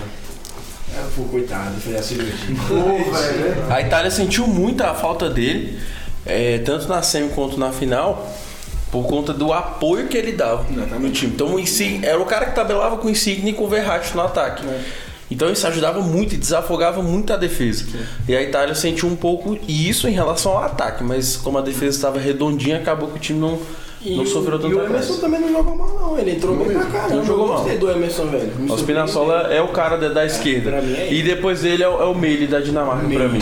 Jogou barbaridade. Nossa, demais. demais, o meio jogou muito. É, pode colocar o Spinazzola, tá direto aí, já escrevi o nome dele. Eu, eu também voto no, no Spinazzola, assim, o cara é destro, velho. Ele e o Meire são destros, então assim. Mas eu vou dizer, o Gordinho jogou muita bola também. Luke Shaw. Luke Shaw jogou Já, muito. eu- Que legal eu- ver o Samuca falando Eu do Luke Samuel Shaw. falando do Luke Shaw. Eu, eu sempre, na verdade, eu sempre gostei do Luke Shaw. Só o United. Você torce pro United? É. Pogba, Luke Shaw. Precisa colocar, o, precisa colocar o Van de Beek também, mas eu não. Mas nem jogou. É, o- é o que o Solskjaer pensa. E o time, e o tio tá jogando badminton. Vai realizar as Olimpíadas da Inglaterra agora no badminton. Já sei que seu atacante é o Rashford, viu? Ou com certeza. O ativista. Mas eu, eu acho que assim, pênalti. o, o Spinazzola, velho, o Spinazzola jogou. Eu nu- nunca gostei do Spinazzola, assim, de não de gostar ou não gostar, mas de achar ele uau, que jogador, mas cara, muito habilidoso, joga muito e vai embora da Roma já já. E, e o Iago fez um voto que eu gostei muito, mano. O Robin Ghost jogou muito nessa. Jogou muito mesmo. Sei que o Samuel pediu ele todos os jogos, falou mal dele, mas ele foi o melhor jogador da Alemanha nessa Euro. Jogou bem só quando a França foi boa. Não, pra mim foi um dos melhores jogadores da Alemanha nessa A Eurocopa. França deu o corredor pra ele, vai, vai. Lembra- lembrando que Spinazzola é da Roma, Meili e Robbie Gosling são da Atalanta. Atalanta. Então assim, E viva a Série A. viva a Série A. Tim. Então, Sem fronteiras? Patrocinadores. patrocina nós, time. É, vamos lá, agora os atacantes. Então, atacante pela direita. Pode começar com você, Alan. Ah, meu garoto, esse eu tenho meu voto. Federico Chiesa. O, e o Ferran Torres já joga. Eu ia perguntar isso também. Ferran Torres é um absurdo de bom. Meu garotinho do City. Mas eu fico com o Federico Chiesa porque o que ele mudou esse time da Itália no ataque. Você vê a diferença é assim absurda de Federico Chiesa e Berardi. É, a dinâmica que o Chiesa dá, os, os espaços que ele, que ele vai abrindo na defesa, passes, chutes. Então, com certeza, ele é o jogador mais perigoso do time da Itália, na minha opinião. Então eu fico com o Federico Chiesa. Iago. Cara, é o meu voto. eu também vou votar, eu, eu vou votar exatamente no, no Chiesa. Aí tanto que eu tava pensando em. em- em- cara, Shaqiri não pode ser. Né, como se fosse um volante, né? Vou colocar ele lá na, na- na- como atacante direito. Só que, cara, o Chiesa fez, fez uma Eurocopa excelente, né? Como foi até comentado hoje no, no podcast. Foi um cara que foi encontrado né, no, no passado da, da Euro e, e que com certeza fez muita diferença pro time. Eu vou, vou de Chiesa. Lucas. Cara, eu tô com, com Chiesa também. É, eu tava até pesquisando aqui pra ver em que posição, se era na direita ou na esquerda, que o Dani Olmo tinha jogado, porque ele também jogou Jogou demais. demais, Daniel. Porém, não- eu não posso pegar ele porque, tipo assim, o cara fez dois bons, excelentes jogos, né? Não dá pra colocar ele na seleção de Euro. Assim como outros, enfim. Sim. Mas é o Chiesa, velho. O Chiesa é. Se pá, pra mim até revelação. Disputa com o Chique, talvez, não sei. É isso. Tá, o Alex pediu pra eu falar, vocês não viram, mas ele pediu pra eu falar. é, é o Chiesa mesmo, tem jeito não. Assim, ele pegava a bola, tudo que ele fazia dava certo, ele, o qualquer cara tava num coisa. momento brilhante, é. Ele, quando ele fomeava, era um chute perigoso pro gol. Quando ele dava o passe, o cara tava na cara do gol. Então, assim, acho que o Chiesa joga demais, assim, joga demais. Eu, eu queria muito também colocar o Dani Olmo, velho. O Dani Olmo jogadoraço, aço, aço. Ele e o Ferran pra mim foi uma surpresa da Espanha Nossa, pra mim. é, né? é, E o Pedro, ele, Ferran e Pedro pra mim foi a trinca do tipo que me surpreendeu da Espanha. E a Itália quase perdeu da Espanha por conta do Dani Olmo. O Exatamente. Dani Olmo jogou muita bola, apesar de ter perdido pênalti, mas jogou muita bola. E na prorrogação contra a Croácia, Sim, que foi 5x3, foi. o Dani Olmo resolve aquele jogo. É. Foi. Eu acho que na verdade toda competição, não só Euro, mas toda competição tem realmente o seu o seu jogador iluminado. Nessa Euro foi o Chiesa. Você tem na, na Euro passada, era o Cristiano Ronaldo. Tudo que ele fazia dava certo, apesar de não ter feito uma boa final. Na, na Euro de 2012, pra, na minha opinião, foi Iniesta. Na Euro de, de 2008 era o Fernando Torres. Na Euro de 2004 imparável, era o, o Caragunis pela Grécia. Tudo que ele fazia, qualquer cruzamento que ele fazia, ele achava o Charles Telles na área. E assim, era um cara muito incisivo. Pra mim, né? e na Euro de 2000 foi o Zidane. Então, ca- cada Euro tem, tem o seu jogador iluminado, cada competição tem seu jogador iluminado, nessa com certeza foi o Chiesa. Beleza. E Iago, você, falta só você ou já votou? Já Eu votei, votei, eu fui o segundo a votar. Só, só Alex, então? Eu vou. Como, tipo, Chiesa é unanimidade, né? Jogou demais. Mas eu vou de. Bright White, tô zoando. né? Tô zoando, tô Chega de Bright White. Jogou, jogou bem pra caramba esse aí. Quem falar mal, eu vou ficar bolado aqui que ele jogou muito. Fica pra seco no Barça, Brad. Não, mas eu vou fazer, eu vou fazer uma menção rosa ao Yarmolenko, mano. Pela idade, pelo tanto de lesão que ele já teve na carreira, jogou muito bem essa Euro. Então meu voto vai pro Yarmolenko. Tipo assim, o Chiesa, a unanimidade, claro que pra mim o Chiesa foi bem, mas pra dar uma diferenciada e pra dar uma moral pro cara, eu vou de Yarmolenko. Pelo que ele jogou nessa Euro e a idade que ele tem também, né? Chegou como capitão, cara experiente e jogou pra caramba. Isso aí, vamos agora. Digamos o atacante pela esquerda. Vou deixar o, ataca- o 9, Central falso por 9 por último. Então, o atacante pela esquerda pode ser o Iago começando. Olha, não querendo ser clubista. Eu vou de Sterling, né, cara? Cara, tô muito regular, bicho. Muito, muito regular. Eu, eu, eu, eu primo muito por isso, né? Por um jogador. Na temporada foi uma cabeça. Por um jogador assim regular, né? Que começa bem o campeonato, termina bem o campeonato. Lógico, hoje talvez faltou um pouco dele, mas porque é um jogo difícil, né? Final é final, bicho. É É, é outra história, a gente tem que. Não pode considerar, né? que eu diga. É, pois é. Então, pô, vou de Sterling. Não tem muito o que falar, não. É isso aí. Alex. Quem será que o Alex vai votar? Nossa, que dúvida. Tá difícil. Ô Cara, louco. jogou difícil, mano. Ô louco. Ah, rapidão, antes de você voltar, eu posso fazer uma menção rosa, na verdade, pra, pra ponta direita que eu queria ter falado, que eu esqueci? Eu queria fazer uma menção rosa ao Torren Hazard, porque eu acho que ele fez uma, uma, uma Eurocopa interessante também. Só isso. Contrari- contrariando a todos, não vou botar em Raheem Sterling. Hum, Eu vou de Lorenzo Insigne. Pra mim, ele carregou o ataque da Itália na Eurocopa. Se não fosse Lorenzito e Chiesa, né? Porque mas o Chiesa tipo, entrou no jogo. O Insigne jogou bem de- como titular todas as partidas. Tirando hoje, engraçado. né? Hoje Que na bem. final ele não jogou muito bem, mas assim como o Sterling, que desde o primeiro jogo jogou muito bem. Eu vou de, de Lorenzo pelo fato de ter feito aquele golaço contra a Bélgica. Nossa, que de golaço. Então eu vou de, de Lorenzo e o Sterling que vai pro Real Madrid. Eu ia dar pra Courtois. Pode ir, Lucas. Cara, é o seguinte, eu vou de Raheem, principalmente porque eu não esperava nada dele. Eu penso que assim, é, Nem a ele é Inglaterra teve muita dificuldade nos primeiros jogos Muita. e ele encontrou os gols. Então assim, é, eu acho que ele foi talvez a peça mais fundamental da Inglaterra para ter chegado à final.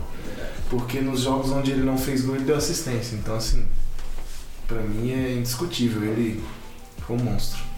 É isso. Eu vou votar no Insigne também. Cara, o Insigne, assim, só pra dar uma disputadinha. É, só pra jogar bom pra Só jogar bola decidir, mas vou ser sincero, eu acho que ele jogou muita bola mesmo, assim. Eu, eu nunca gostei do Insigne, sendo bem sério. O pessoal dá uma vida dele no Napoli, ah, porque não sei o que, o melhor jogador que tem, mas eu nunca morri de amores pelo Insigne, mas, cara, ele jogou demais e ele tava decisivo. Então, pra mim, Lorenzito também Lorenzo. jogou Ah, muito. jogou demais. Jogou muita Um bola. monstro, o Insigne é um monstro. Não. Sério, um absurdo. Tá que o gol que ele faz contra a Bélgica é sensacional. Mas ai, Sterling. Sterling, é um- Sterling é um, foi um monstro da, da primeira fase realmente da Inglaterra, abriu Vai os pro Real. espaços. Assim como o Chiesa usa a mesma justificativa, o jogador que abriu muito espaço, que assim conseguiu fazer o time funcionar. E porque sem esses jogadores hoje na- nas defesas, jogar contra as defesas de hoje é muito difícil. E se não tiver esses jogadores, você não consegue romper linhas. E meu voto é do Sterling. Raheem. Shaquille Sterling. E vamos chegar agora no principal. Agora é interessante porque. Essa é difícil. Já sei meu voto já. filho. Eu tenho o meu também. É, é nóis. Ah, então eu achei, eu achei que ia ser difícil, então não vai ser tão difícil. Mas eu ia dizer o seguinte: a gente tem dois atacantes que foram os artilheiros da Euro, que não chegaram tão longe. É, E eu não sei se eles estão no voto de vocês, então eu vou deixar vocês só essa pitadinha de emoção, vocês refletirem nos seus votos. reflito, né? Na verdade eu tô entre dois, mas. É, Eu já sei o meu, já mas sei. número 9, Gravado. Quem, então vai ser o Iago primeiro. Então beleza, vamos lá. Mora. Não é não, Luzinho? Dois, três. Moura. Imóvel. Nossa. tá Decepcionou. Decepção da Euro, na minha opinião, é time Nossa. imóvel. Mas, foi, cara, foi o Giroud na França, em 2018. E o Massa. Menos ele fez dois gols. Tentou, velho. Mas só tinha ele e o Rakan jogando mal. cara, vamos de. Véio, tem que ir de CR7, né, cara? Tem que tirar o chapéu pro cara. O cara tá sempre se reinventando, sempre Ainda fazendo tá acontecer. gravado. E assim, eu acho que o. Tudo mim- invertido nesse mim, podcast. o- Não, tu- você não tá nada invertido. Cacete, pai! Dá um lenço pra ele chorar, ele tava chorando. São os né? jogadores. Não, Se cara, sério. em Alba e busca seu peru no É CR7. isso. Não, não, tem que respeitar. Apesar de que, cara, menção honrosa também. Benzema. Benzema, menção É honrosa Benzema, cara. Monstro, voltou. incrível. Fez um. Fórmula 1. O cara voltou Cara, e mostrando que cara realmente cara. é Fórmula 1, né? Mas assim, cara, o CR7 sempre.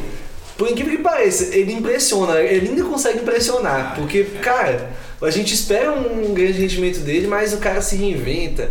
O cara joga em todas as posições. Cara, eu vi ele jogando em todo quanto é canto do, do, do campo dessa vez.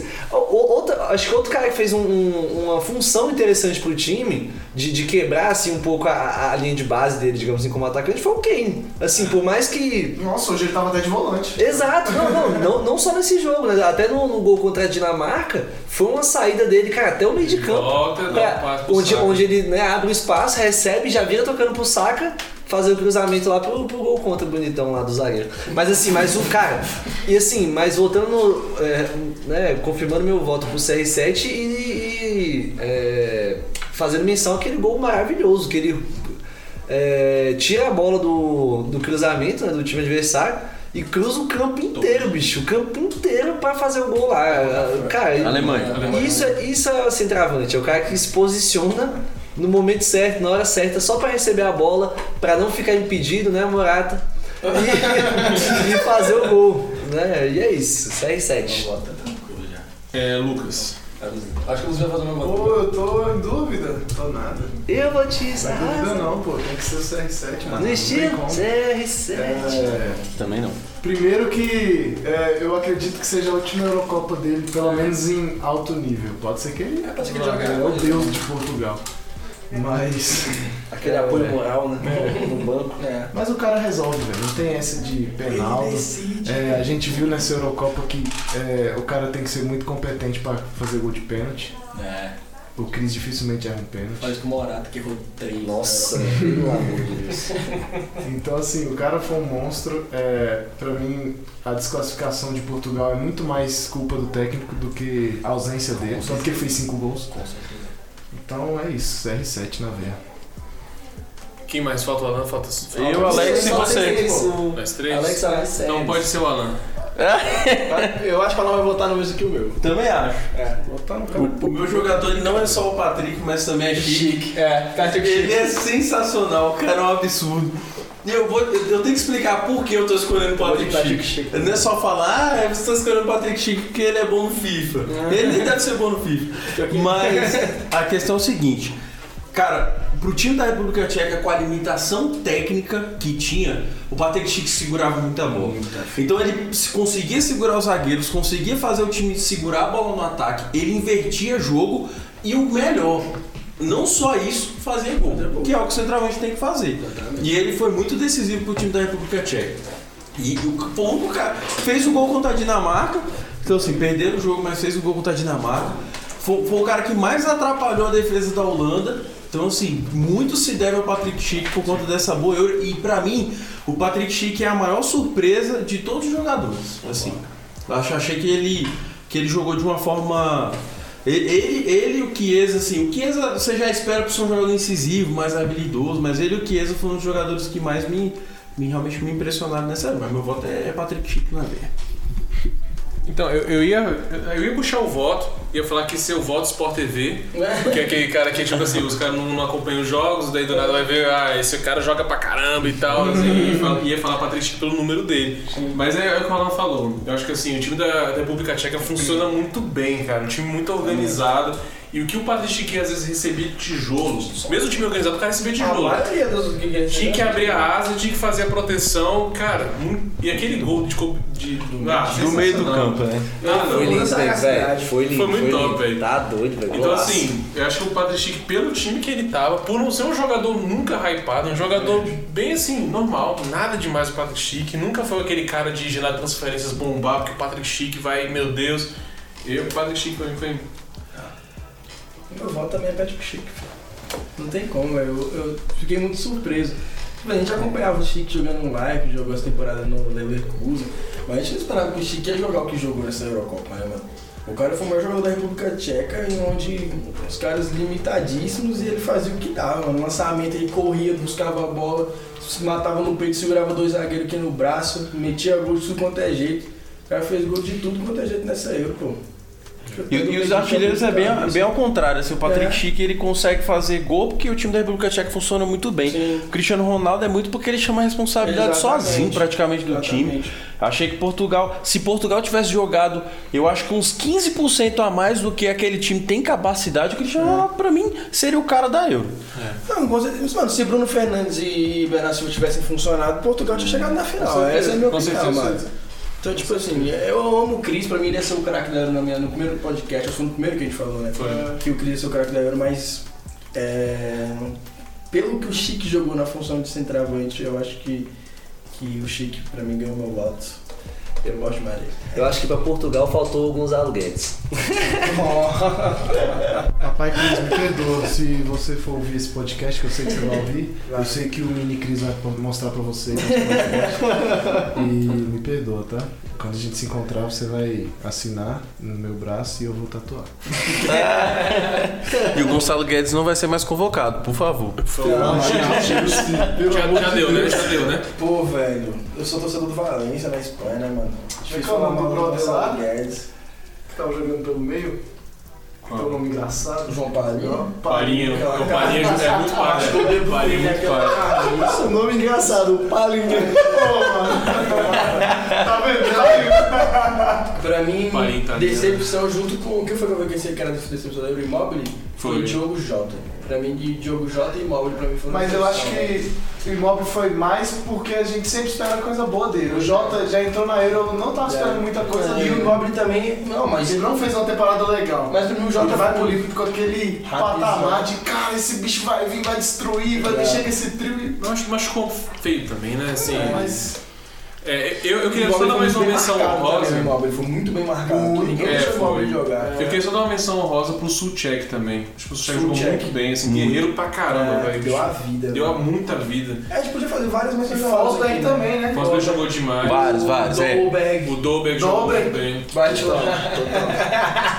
Cara, eu acho que Dinamarca, Dinamarca e República Tcheca assim, foram as seleções que chegaram mais longe que mais surpreenderam. É, E o deu Chaparenko Ucrânia jogou muito também. Chaparenko, Yaremchuk, Zinchenko. Zinchenko jogou muita Jogou pra caramba. Teve muita gente jogando. É. Muita gente. Muita gente. Benzema Benzema. Não, Benzema com certeza. teve um retorno assim que a gente É. fala, caramba. Ele justificou o porquê. Porquê? da- da Outro, outro que eu acho que se o time tivesse jogado 15% a mais, teria chegado ele mais jogou. longe. Sim. Ele jogou. É, é a mesma coisa do Cristiano Pô, Ronaldo. aquele gol, acho que é o segundo gol contra a Suíça dele.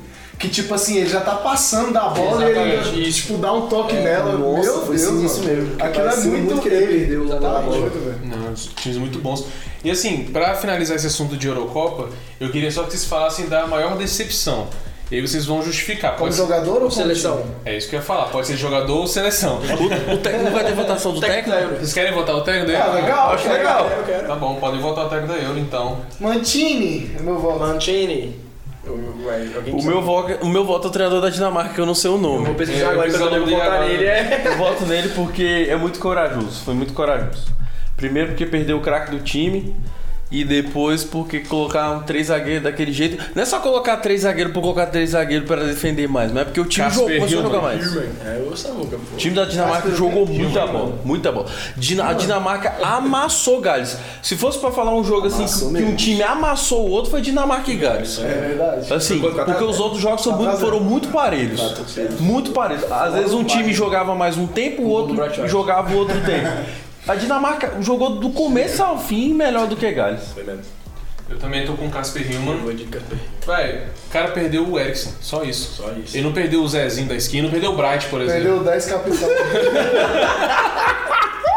Perdeu o Bright White. Será que seria peito? Seria um reforço pra ele. O Bright jogou bem pra caramba essa aí, filho. Deu a vida. A lenda. Vai tomar Não fala de Bright White e El Charal e perto do Não Alex. fala não.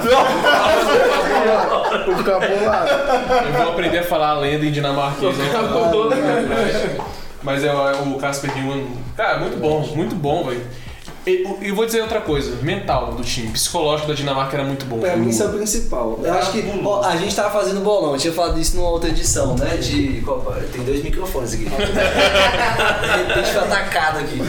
Mas é, isso pra mim foi o principal, porque eu, eu, eu jurei. Eu jurei que assim, que a Dinamarca ia se perder depois disso, assim. Cara, não ia ter mais chão pros caras jogarem, jogar assim por, por profissionalismo, mas, cara, surpreenderam demais, demais mesmo. Foi muito interessante isso. Foi de fazer o coração parar. Fiquei sem É, então, vou aproveitar que eu tô aqui. Cara, eu, eu não, né? Você, entre aspas, clubistas, que, clubista, mas assim, eu digo entre aspas porque eu não torço. Vai mesmo, botar o né? Luiz Henrique não, né? Vou botar o Luiz Henrique, velho. Vou botar o Luiz Henrique. Vou botar o Luiz Henrique. Tá que merda. O cara que pega uma seleção dessa que ninguém também esperava nada. Com uma. Com Você usa o que uma... ele colocou. com- Então, mas com uma convocação totalmente. Caraca, que diabo é isso? E fazer com aqueles caras jogarem, pô. É isso. Mano, muito Empata bom, com a. Polônia, hein? Luiz Henrique. Ganhou, né? Ou empatou?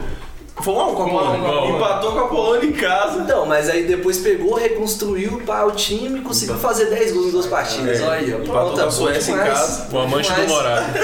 Ah, tá valendo. Mas, mas, tem ele, mas ele foi um É, só falta eu, né? Ele foi um dos treinadores que. O Luiz Henrique foi um dos treinadores que me- fizeram o time melhorar nessa fase É, final. É, isso é. Então isso aí a gente tem que, tem que Dá uma realçar. moral, Tem que dar um moral. Pode, Alex. vai. Como o Casper Hillman já vai vencer e ele seria meu voto, eu vou dar uma moral pro Shevchenko.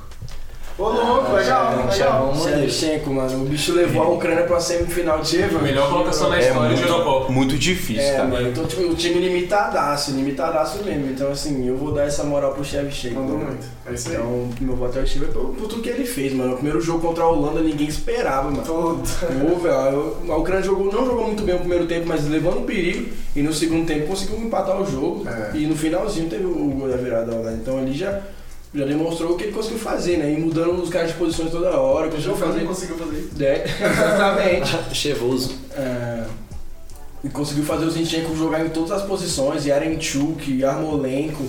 Então assim, eu vou de. Eu vou de Shevchenko. Ó, como a gente empolgou no tempo, a gente tem rapidamente tem que falar a decepção.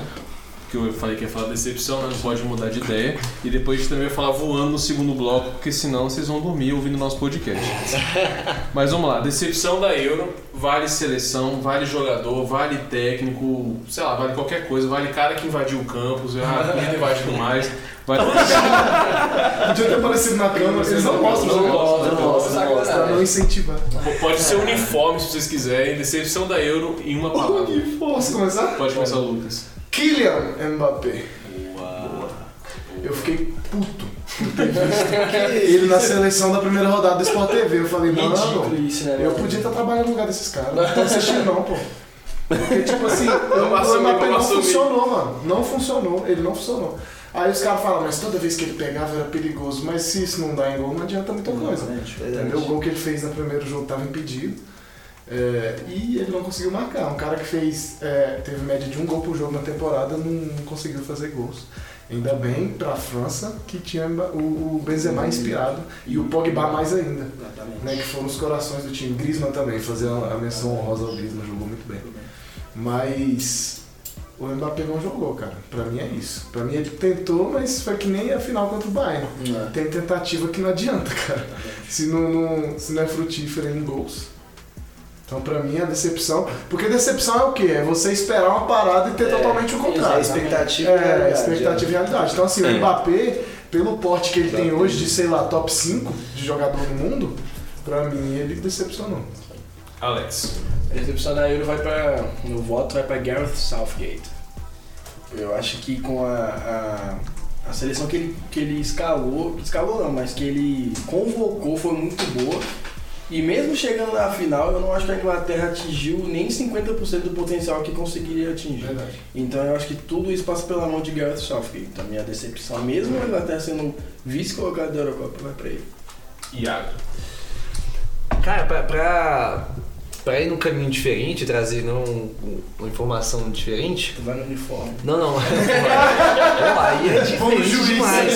A cor do gramado. O do jogo entre o França e a Suécia. Não, não, mas Como eu, comentarista PC Oliveira. eu vou, eu vou na seleção de Portugal. Porque assim, eu realmente esperava uma seleção mais dominante. Sim. Por, por se tratar de um elenco, cara, muito mais forte do que qualquer outra, outro Portugal que eu vi em vida, né? Com certeza. E assim, foi uma seleção que, que classificou aos trancos e barrancos, lógico. Né? Vale considerar que era o, Respect. o grupo mais, mais forte, mas que assim, perigou ficar de fora, entendeu? No- na última rodada tava perigando ficar de fora, entendeu? Passou É, empate. Pois é, se não tivesse empatado, tinha, tinha ficado de fora. E, e, cara, teve dificuldade em fase de grupo, teve dificuldade no mata-mata de um jeito que a gente esperava mais. E foi como, né, foi como foi citado no, no- quando a gente foi falar do, do, do, do centroavante, né? Foi um Cristiano Ronaldo inspirado, jogando bem e tudo mais, mas outros jogadores muito abaixo, e que eh, acabou trazendo essa dificuldade a mais. Mas essa foi a minha decepção. Hã? Bruno Fernandes foi No mal. contra a Bélgica foi. Foi, foi, é. Foi o jogo da, de Portugal na Euro. Contra a Bélgica. é. E, Esse- tipo assim, não, não julgo o Fernando Santos por ter colocado ele no banco, não. Não, não. Mas eu falo assim, é, isso cooperou pra, pra Portugal estar decepcionado. Com certeza. Ele, Total. ele, Esse Bernardo pai, ele era o segundo jogador mais importante com relação à temporada que ele de fez. expectativa, Exato, disse, né? exato. É, total. Ele, Bernardo Silva Ele, e Cris, eram os caras desse time. É. É porque, tipo assim, a gente esperava que o Portugal ia mandar bem porque, pô, Diego Jota jogou o Jota com a bola, Bruno Fernandes, Bernardo Silva e só jogou o Cris. Pra Exato, variar, só jogou o Cris. o variar. Pra variar. O melhor jogador da Premier League também Mas- na zaga. Não, não, Mas ele, ele foi mal, ele foi mal. Mas ele diga assim, vacilou de com isso. expectativa, É, mano. ele vacilou quando podia vacilar. E pô, um goleiro razoável também, né? O Patrício, Pô, assim, cara, é ele um é- bom goleiro, Não, digo assim. bacana. Não, exatamente, não, não quebra o elenco. O goleiro não quebra o elenco, sacou? O goleiro que, que mantém o nível, pô. É, Não gosto de Patrícia, viu? O Samuel tá mirando, vocês não estão vendo o Samuel tá mirando de cara feia. Não gosto de o cara falando de Mas, Patrícia. mas é porque no banco você tinha o Paulo Lopes sentado no banco pra ele, né? Então assim. Anthony. O Anthony Lopes, é, o Anthony Lopes. É, o Paulo o Lopes é o zagueiro. É o zagueiro. O Torres. Não, mas tem o goleiro também. Tem, Tem mas- o goleiro, tem o goleiro Paulo Lopes, mas eu vou de Anthony Lopes primeiro, primeiro titular. Alan, Olha, você tem muitas coisas. A explicação do Lucas em relação à decepção ela é excelente. É algo que você tá esperando, mas você, não acontece, você acaba se frustrando. Porque você tem a Turquia ruim, Fernando Santos ruim, Tudo bem, né? mas você Normal. já esperava, né? Agora a Alemanha, pra mim, é a decepção boa, da. Boa demais. Porque é um time que não muda. E assim, eu, eu não acho que o Joaquim Low que é o ruim. É, é- ele tem a, parte, a porção de culpa dele, só que eu acho que o, o time não, realmente não funciona. Você olha o Gnabry não consegue jogar a mesma coisa de antes, o Sané não joga a mesma coisa que antes, Miller não jogou a mesma coisa que antes Meu Deus, o Mal demais. perde. contra a Inglaterra, então assim, Hummels, você vê que o Hummels realmente sente as lesões e sente a idade. O Hummels sente as lesões e sente a idade. Por mais que ele né, por mais que ele fez aquela recuperação de bola contra o Mbappé no primeiro jogo, que é excepcional, o Mbappé é muito rápido. Mas a Alemanha pra mim é uma decepção. É, continuou sempre na mesma, parecia sempre a mesma vice e quase sai se o Goretzka não empata aquele, aquele jogo contra a Hungria. Ele é o cara, né, mano? em Munique. É cara. Em Munique, em casa, o jogo. É Então pra mim a Alemanha é a decepção. Legal. E, e mais, além disso, é não ter dado nenhuma dificuldade pra Inglaterra no- na oitava de final, né? Cara, que isso, 2x0 foi É. pouco. Foi, a Inglaterra jogou sem nem precisou nem jogar, na verdade, né, mano? A Inglaterra fez o joguinho básico dela e tirou a Alemanha fácil, então. É, eu, pra minha decepção, assim, eu não sei. Pra mim é muito tranquilo na minha mente dizer que é a França. Cara, independente assim, ah, o Deschamps é ruim, ah, é retranqueiro. Cara, a França, se- desculpa, assim, ele montou uma boa seleção, independente da zaga ser fraca. Tipo assim, ele escolheu errado a zaga, na minha opinião, beleza. Mas com a seleção daquela, É muito forte. Você tem que- você velho. tem que chegar Na numa teoria, semi, não dá, velho, é louco, dá. Aquela seleção é absurda, Pra velho. mim, uma seleção muito absurda e, assim, a França como um todo, assim, eu acho que o Kanté sentiu fisicamente a temporada no final e não conseguiu jogar a Eurocopa jeito que estava esperando, o Pogba jogou bem, mas o resto do time, o Benzema tentou, mas a zaga entregava todos, o Loris também, assim, Que zaga esquisita. ele, ele não tinha tanta opção nem de defender, porque a zaga entregava tanto que o Loris acabava levando os gols. Então, assim, o Griezmann não funcionou tão bem, a- o Mbappé foi decepção. Acho que a França, pelo tipo de time que tem, pelas capacidades, pelos jogadores, por tudo aquilo de ser campeã do mundo, Sim. e a França jogando aquele joguinho miserento dela de que, assim, uma hora ou outra eu vou ganhar. E chega um ponto que ela não ganha, que ela tem um 3 a 1 contra uma Suíça e perde dos pênaltis, pra mim aquilo é, Sim, sim. é inaceitável pelo tamanho que Não, pela expectativa também, né? Eu acho que até o Kanté foi meio morno, assim, né? Tipo, cara, não, não teve tanto destaque, né? Pô, tava todo mundo hypado, né? Kanté, meu Deus, absurdo. E é interessante falar do Kanté, porque a gente vê o seguinte, em um Chelsea ele é muito mais requisitado, vamos dizer assim. né? É, é isso. Ele é mais necessário, vamos dizer assim. Então, É, eu- eu ele acho brilha que- mais por conta disso. Você vê o Kanté fazendo contra-ataque, o Kanté tendo que driblar, correr pro ataque. Na França meio que não, não dá espaço dá, ele, não dá. porque tem muita qualidade, mas não funcionou, né? É, Eu acho que ele sentiu fisicamente, sendo bem sincero. Cansou? Porque no Chelsea ele vinha de uma lesão muito feia, teve uma questão que também ele não treinou bem por causa da Covid. E aí ele, ele chega no meio e ele consegue atingir o ápice dele na Champions, mas acho que fisicamente ele não estava 100%. E a França joga diferente também, né? A França joga um esquema um pouco mais Sim, defensivo. total. Então, assim, o Kanté não tem aquela questão de roubar a bola para sair correndo. Muitas vezes não. Muitas vezes a França vai ter um, um controle mais ou menos ali, vai separar o Kanté, o Kanté vai ter que armar o jogo. Ele vira aquele primeiro volante do Sarri, que não fazia nada. Então, assim, eu acho que o. Não tô querendo desculpar o Kanté, acho que não jogou bem, mas acho que ele sentiu fisicamente. Sim. Pra mim é muito time, muita É. questão do time. Você fala, pô, o Bernardo não jogou bem, Bruno Fernandes não jogou bem, Kanté não jogou bem, Kroos não jogou bem. São jogadores sensacionais, É. mas não jogaram bem por conta de time. E isso é muito importante quando a gente for falar de jogador que joga bem. Porque o coletivo ele é extremamente importante. O fato do Chiesa jogar bem é porque a Itália é um time muito sólido. Sólido. Se fosse um time bagunçado, você ia ver, poxa, o. Chiesa poderia jogar mais, né? Com certeza. Legal, então assim, ó, vou só dizer qual foi a nossa escalação escolhida pra gente ir pro segundo bloco voando também. Vamos lá, goleiro Donnarumma, zaga com três, Bonucci, Stones e Maguire. Meio de campo, Walker, Pogba, Rice, Spinazzola. Ataque, Chiesa, Sterling, Patrick Schick e o técnico Casper Hillman. Dá pra ganhar, dá pra ganhar um campeonato brasileiro assim. Guanabara. Ela não vai tomar gol com essa zaga aí. Uma taça Guanabara, um torneio do interior. né? Uma Copa América, quem sabe. Uma Copa América vai acompanhar as costas. Não, a Copa América é muito difícil, de vitória. É, pode perder pra. Bolívia, tem altitude. Mas eu queria agora ir pro segundo bloco rapidamente, a gente tá com o tempo já apertado. Mas acho que assim, só uma, um- uma pincelada, digamos assim, sobre alguns pontos interessantes. O que acontece? A temporada vai começar agora, vai ser uma temporada interessante, assim, no sentido de que ó, tem times que já estão vasculhando seus jogadores.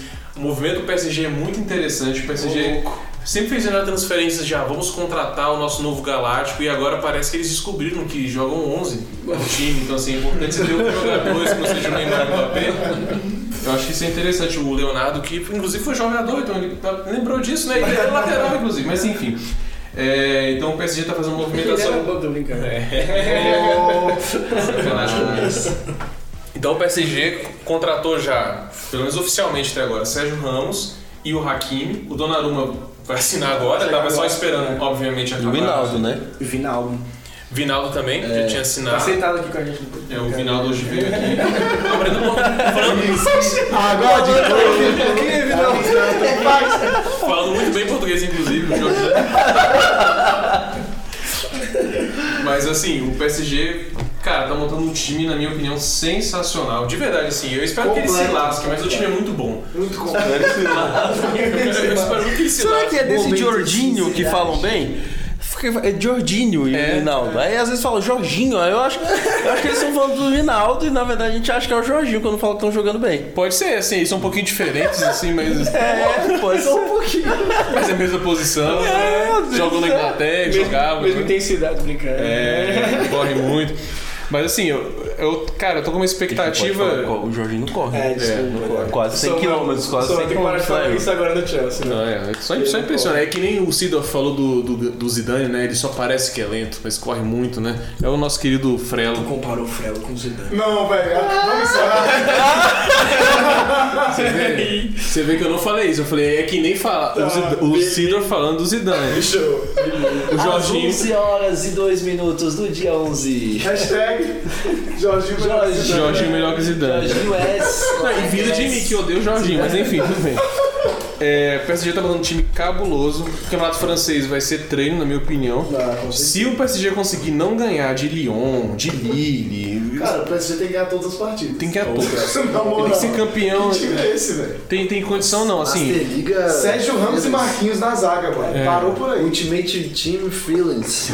Mas assim, eu queria que vocês falassem agora, assim, já introduziu o PSG, mas em relação aos jogadores dessa Euro, porque toda vez é a mesma história. Copa do Mundo e Eurocopa, vai surgir algum jogador muito interessante, alguém vai pagar uma grana nele e ele não vai dar certo. Que Esse- essa é a regra. É É a regra. Sim, sim. Mas assim, eu queria que vocês colocassem na mesa algumas contratações, principalmente aquilo que está relacionado à Eurocopa, que vocês acham que vai ter um hype na janela. E que. Qual time vocês acham que esse cara vai? Tem muita especulação ainda, muita coisa para acontecer. A janela vai começar efetivamente agora. Agora, exatamente. Mas assim, queria que vocês colocassem suas opiniões. Já estão falando, por exemplo, e aí, pode falar até de jogador brasileiro, tem problema não. Richarlison no Real Madrid, a gente pode falar desses caras sem problema nenhum. Mas queria que vocês dessem a opinião de vocês em relação a isso daí. Pode começar até o Lucas mesmo. Falando, falando da- do Spinazzola saindo da Roma, indo pro Real Madrid pro lugar do, do Fernando Mendy. Ou Meu Chelsea, né? Deus. Cara, obrigado. É, mano, meu sonho. É, eu, eu tenho medo, assim, é, a gente. A gente tava falando disso aqui antes do- de começar o episódio. É, nós vimos uma Copa de 2010 com o Ozil sendo revelação da Copa, o Real Madrid comprando. E assim, não dá pra falar que o Ozil deu errado Não. no Real Madrid, Hoje o que deu certo. mas Exatamente. não dá pra falar também que ele que ele alcançou tudo aquilo que era esperado dele, É, exatamente. né? Então assim, é... 2014, Rames Rodrigues, revelação da Copa, vai pro Real Madrid, tem alguns bons jogos, Foi bem com o Ancelotti. mas é, então, mas é aquilo, é expectativa e realidade. É. Então assim, eu tenho medo de algumas contratações que estão, eu vou ser clubista aqui, né, que estão falando do. Real. É, eu acho que o Sterling não sai mais do, do City, Não. Graças a Deus. Continua não Vai renovar. Porque ele estava sendo falado no Real, né? E, É, assim, por isso, porque uma falta de ter recusado já a primeira tentativa de renovação do sítio. porque uma coisa é a gente ter o, o Hazard nessa Inhaca, outra coisa é ter Hazard e Sterling na Inhaca. né? Não dá. Nossa. É, Os dois vão se secar. Richarlison eu tenho medo, é o cara que, tipo assim, ele é muito guerreiro e tal, mas eu não sei como que ele se encaixaria no, no Real Madrid. Questão de nível técnico, né? É, É difícil você falar de nível É difícil. É o Bright White. Caraca. Ô, velho. É difícil você pagar 100 milhões de euros no jogador raçudo. É, exatamente É, isso. É, é. É Júlio Batista nos Galácticos. Júlio Batista nos Galácticos. Nossa. Quebrando totalmente Entendeu? a lógica. É. Então, tipo assim, é, é perigoso. É uma contratação perigosa. E um cara que eu, se por um acaso chegar aí pro Real Madrid, que tem sido né, ventilado, que é o caso do Locatelli, é, eu tenho medo dele chegar e não jogar. Não jogar bem, Sentiu não o tamanho do time, né? É, porque a gente viu, por exemplo, ele hoje. Não não foi aqui Ok, né? tudo, né? Tipo, Foi tipo bacana, né? entrou em campo. Mas eu acho que hoje é mais pelo fato de ter entrado um pouco bolado, né, mano? Porque eu, no caso dele, eu também estaria meio bolado, filho. Eu tô jogando bem a Euro toda. Aí do nada eu entro Cristãs três jogos seguidos no meu lugar, saio fazendo nada.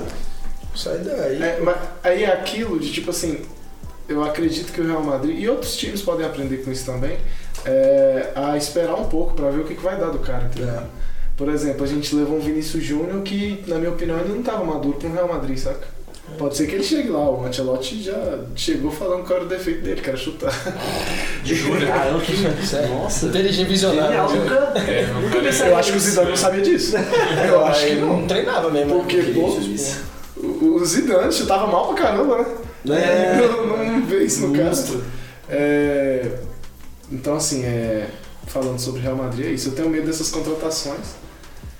Mas e o que, que vocês, vocês acham que o Grealish vai pro City? Vai assinar? Como é que vai ser? O que, que você espera dele se ele for? Mano, eu acho que o, cara mais certo, assim, que eu vejo, todo mundo que falaram no City hoje é o Grealish. Pode ser que ele não vá, mas o que eu mais acredito que vai se concretizar é o Grealish.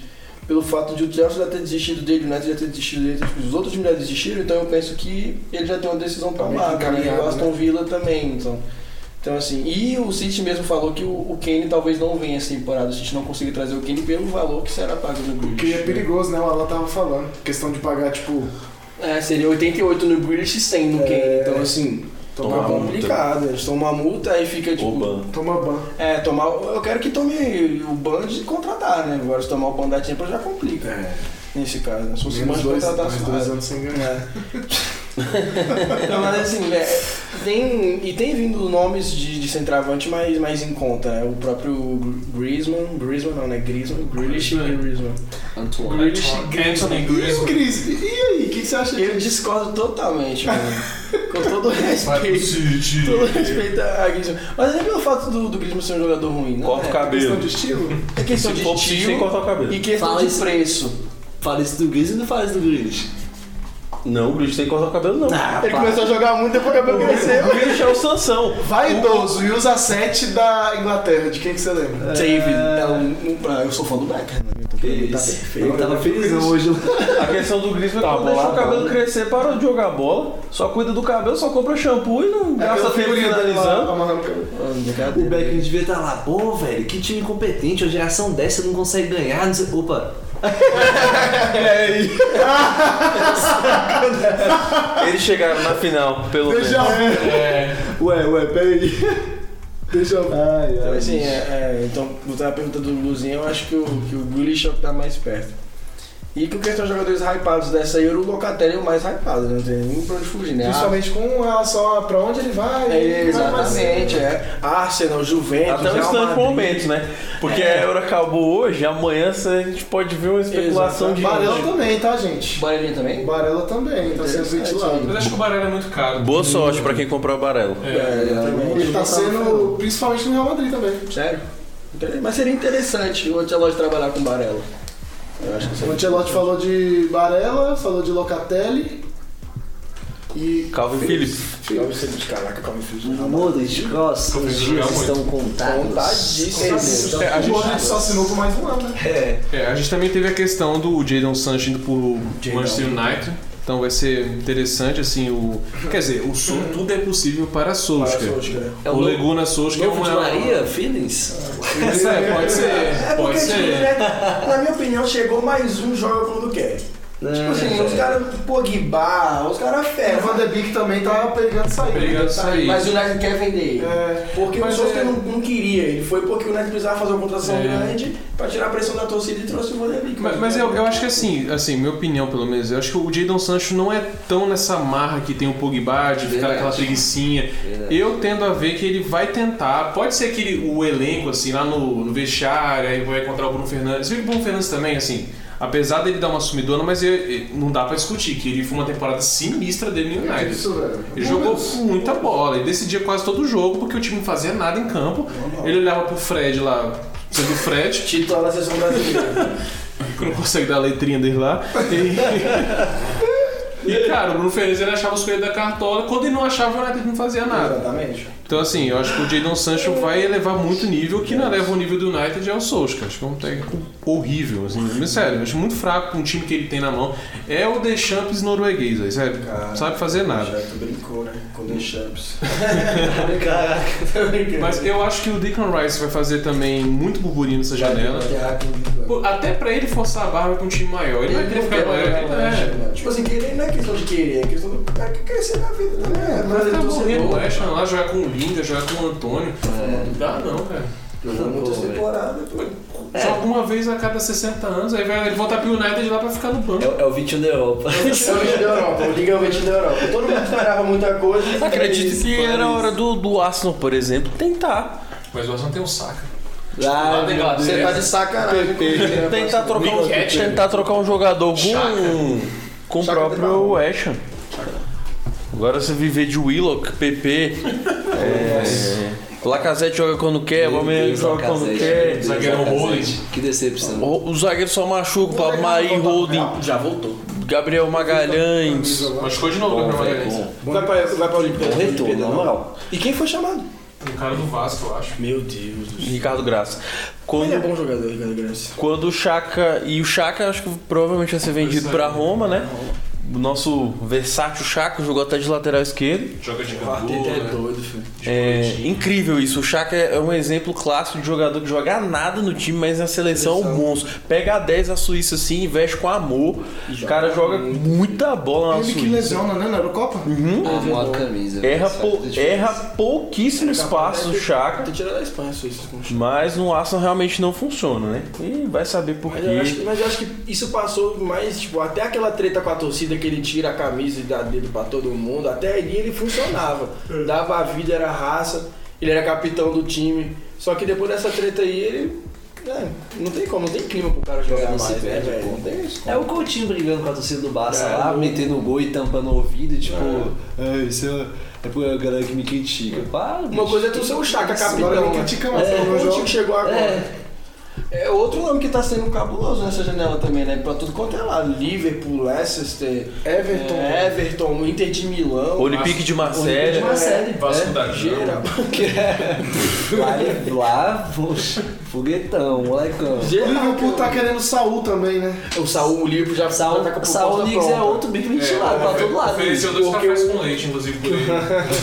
Porque o Atlético não quer, né? No Então, normal do assim, manager ele já foi. É, então, mas o, o Liverpool já tá com a proposta pronta pelo Saul. Obrigado, obrigado. Só falta. Só falta mandar a proposta pro Saul, Liverpool. Entendi. É, vamos ver agora. Outra coisa que vai ser interessante também, eu quero ver muito a, a janela do. do Tottenham também. Porque, sendo bem sincero, pode parecer engraçado.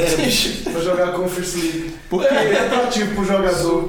Vem pra porque eu Conference. tenho a impressão que o Daniel Levy já deve estar de saco cheio do time, né? Porque o cara gastou uma grana no estádio, o cara gastou uma grana, tipo, não uma grana cabulosa, mas gastou uma grana com o jogador, assim, tentou, chegou numa final e tudo dá errado, o time só a zica. É um time muito bom de se ver, inclusive, muito legal, porque tudo dá errado. Você ri bastante. É, se ri bastante, é. um time divertido, né? Mas eu acho que com o Nuno Espírito Santo, eu acho que ele vai levar alguns portugueses do Wolverhampton. Se pá, todo o Wolverhampton, todo mundo. Mas eu acho que o Tottenham vai comprar jogador nessa temporada. Então com essa impressão que o Tottenham vai gastar uma graninha. Bom ou ruim não se sabe, né? Mas vai chegar. É, mas é comprar. Dinheiro vai vai Vai, sair. vai. Mas aí eu te pergunto, como é que vai ser esse dinheiro? Do Banco da Coroa de novo? Não, eu acho que o Daniel vai gastar uma graninha dele. Vai tirar da poupança, tirar das crianças, do fruto das crianças dele, né? Só que eu mandei mais um pôneizinho, vou, vou gastar agora, virar um sissoco novo. Olha, sua faculdade vai ter que esperar um pouco. Comprar um novo Sissou. Sua faculdade se chama. Ó, eu, eu já ouvi em Júlio Condé e Skriniar pra defesa. Eu vi É, isso mesmo. verdade. Duas especulações assim. Aí chega o Code. Vai ser, vai ser isso, vai ser isso. O Mings. O Mings é a cara de Tottenham. Zagueiraços, zagueiraços assim que jogariam no Real Madrid. Skriniar joga muito. Fácil. Fácil, Joga muito. Vou fácil. levar um linguiça. Mingueça. Lua Mingueça. Serginho Nath, que Nath. Renovou com o Real, renovou com Mano, tipo É um assim, monstro, é um monstro. não faz sentido, eu sou o Skriniar, mano. Eu tô lá no... no... O campeão da Itália. Não, é porque o nome dele é o seu, pô. O campeão da Itália, eu vou jogar Champions League. Esquina, peixe. Morou? Ô, poxa. Aí viu o Tottenham querendo me contratar pra jogar Conference, mano. Eu não vou sair. É uma coisa o Koundé. Eu sou titular do Sevilha, eu vou sair pra jogar Champions Exato. pra ir jogar no Tottenham, É, essa mano. temporada tem isso aí. Ah, É, pô. o jogador do Overhampton é de boi pro Tottenham, porque, né? E tipo, o, Mas o não Inter tem. O, a Inter não- tem sido carta, certa em todas as Champions, né? não é de Agora o Tottenham sem capenga, né? bicho? Tá muito difícil, velho. É, mas assim, eu acho que vai ser uma janela muito legal, assim, por exemplo, eu, o Patrick vai ficar num hype cabuloso, ele vai sair. Eu acho que assim, os jogadores da Itália vai ser muito legal, porque assim, o Chiesa não vai chegar na Juventus agora e não vai aceitar menos que ser titular. assim.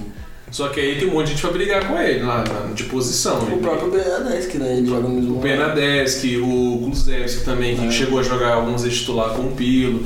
Então acho que assim, O Chiesa tem jogado bastante.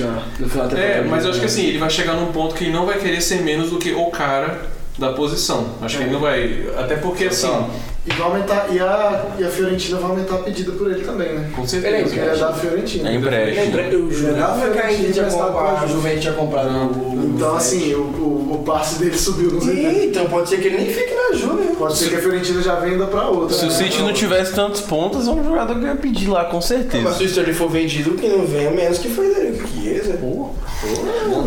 Acho que ajuda, ajudaria os azuis de Manchester. Não, mas é porque agora não vai também, Não, o Sterling né? vai sair com. Ajudaria os azuis de Manchester. Chiesa de um lado, Grealish do outro. Tô sonhando acordado aqui. E Gabriel Jesus foi matar o seu sonho. E manda- a Champions no jogo.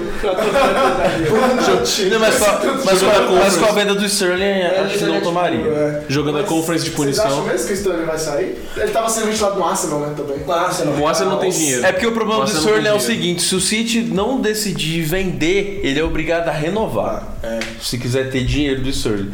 E o salário. Sai de graça temporada que vem. É, se for renovar com o Sterling, tem que dar mais de 300 mil libras por semana pra criança. É quase o salário do De Bruyne, que é o maior salário do time, que é 350 mil libras então, por semana. Então, assim, Sagaz pra é complicado, cara. É complicado você realmente escolher isso, né? Mas. É, O Sterling fez uma ótima Eurocopa, então eu acho que o Guardiola vai saber ter a melhor avaliação sobre Com isso. certeza. Eu, eu, queria, eu queria abrir um, um adendo aí, atravessar o continente e falar de dois jogadores dos times finalistas do, do outro campeonato do outro continente. Do, do outro campeonato, não vou citar o nome de qual Da outro Copa campeonato. Africana de Nações. Não, não, não, é do outro lado do, do oceano. Ah, é A nada. Oceania. Não, pô. É, ué. Do Índico, né? Do Índico. Não, da América, de pô, Suriname, de né? sacanagem.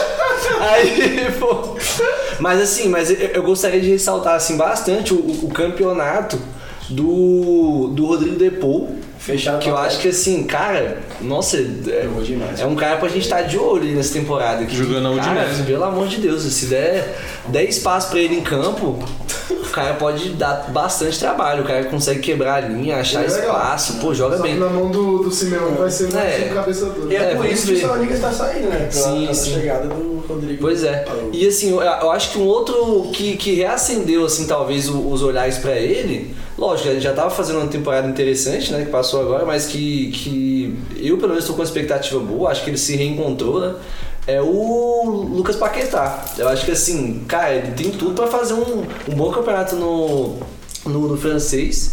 Quem sabe numa próxima janela, né, num outro momento, beliscar uma vaga num, num time de mais expressão. Não, acho que a hora é agora. Janela de verão é agora. então, Assim, Talvez ele saia agora. Então, É, se for pra ser agora. proposta, né? Ser é. agora. É, mas eu, eu- eu não sei se chegaria. Será que chegaria agora? Algum time disposto? Chega, jogou, jogou final de seleção. É, né? Vai chegar. O Barça. Arsenal, eu acho que o Arsenal, é cara do Arsenal. O Barça? Foi Barça, mano. Fala assim, Será que não quer levar o Mas se fica ou não fica? Que isso, bicho? Não fala Qual coisa dessa, Lázaro? não. Coração Chegou Lázaro, Pô, tu não viu? O Paquetá é igualzinho o Lázaro, pô. Ah, Mas se fica ou não fica? é porque o time da Áustria tem um ponto, Valentino Lázaro. O Barcelona vai Achei se lascar. É igual o. Eu achei que fosse ele ia pro Barcelona. Quem? Valentino Lázaro. O ponto da Áustria. Não, esse ponto aí era ponta de faca. De lança, ponta de faca. Pra substituir o Messi, viu? Ah, Falando nisso, é, e o Messias? Vai embora. vai ficar. Não. Vai pro O City. Barcelona vai Vai vender todo mundo. Vai, não tem quando aquele time vai da NBA. Não tem quando aquele time da NBA vende os drafts tudinho dele, uns 60 É. anos. É o Barcelona vende os jogadores pra manter o Messi. Não, e tem esse detalhe, né? Que o, o, o Agüero e o Emerson não podem assinar enquanto não diminuir a folha salarial. Por causa do salary cap da La Liga. O time, é, o time já tá cortando já tudo já, bicho. Já Nossa. demitiu o jardineiro, tá demitindo todo mundo. o Aparecendo Messi. no Corinthians. Que isso, mano. Não tem mais marmita pra eles, vou ter que comprar de casa. Não, mas então, tipo assim, Agüero e Emerson estão sem time, mas isso é. Messi também. Pensaria. O Messi também, ele tá desempregado há duas semanas, né, Messi? Pô, velho, ajudem o Messi. Ajudou o Messi. Fazer uma vaquinha, o Barça Três Pix. velho. Ajude o Barça Pix agora. Dizem que o Messi está perdendo 100 mil euros por dia. Então ajudem o Messi aí, por Ajuda favor. o Messi viu? aí, ô culês. Posso só falar um detalhezinho? Tom Hilton United, fechado. Fechado. De graça. E Guendouzi e Marcelli também. Mas, mas foi por empréstimo, não foi o Guendouzi? É, Foi comprado. acho que foi um É, empréstimo. Estão dizendo que o Liverpool quer Yuri Tillemans, o Berardi já, já era... Liverpool? Com, com que dinheiro? Eu não sei. LeBron James. Tem. LeBron James chegou agora. Dinheiro tem, viu? Ele só não gosta de gastar. gosto de gastar. Poxa, eles têm dinheiro de 5 anos em É. Liverpool, há duas temporadas atrás, tinha 750 mil libras em caixa pra poder comprar. Milhões, mil não, milhões. O livro vai pagar com as moedinhas de chocolate, já viu? É o time do Samuel, é? Eu só, eu só vou falar algumas especulações que estão rolando no mercado aqui, as mais tops, né? Que é o Emerson pro Napoli, Palmieri. É, o Jay. Samuca vai ficar feliz. O Jay Grealish, né? No City, obviamente. o Giroud tá quase fechado com o Milan Eu vi isso aí. por 2,5 milhões, Quem? eu acho. Giroud. Giroud. É. Para de rir, Samuca. Não, é que eu li aqui, John Obi Mikkel fechou a transferência do Stoke pro Kuwait Sporting Clube. É, exatamente. de graça. De graça.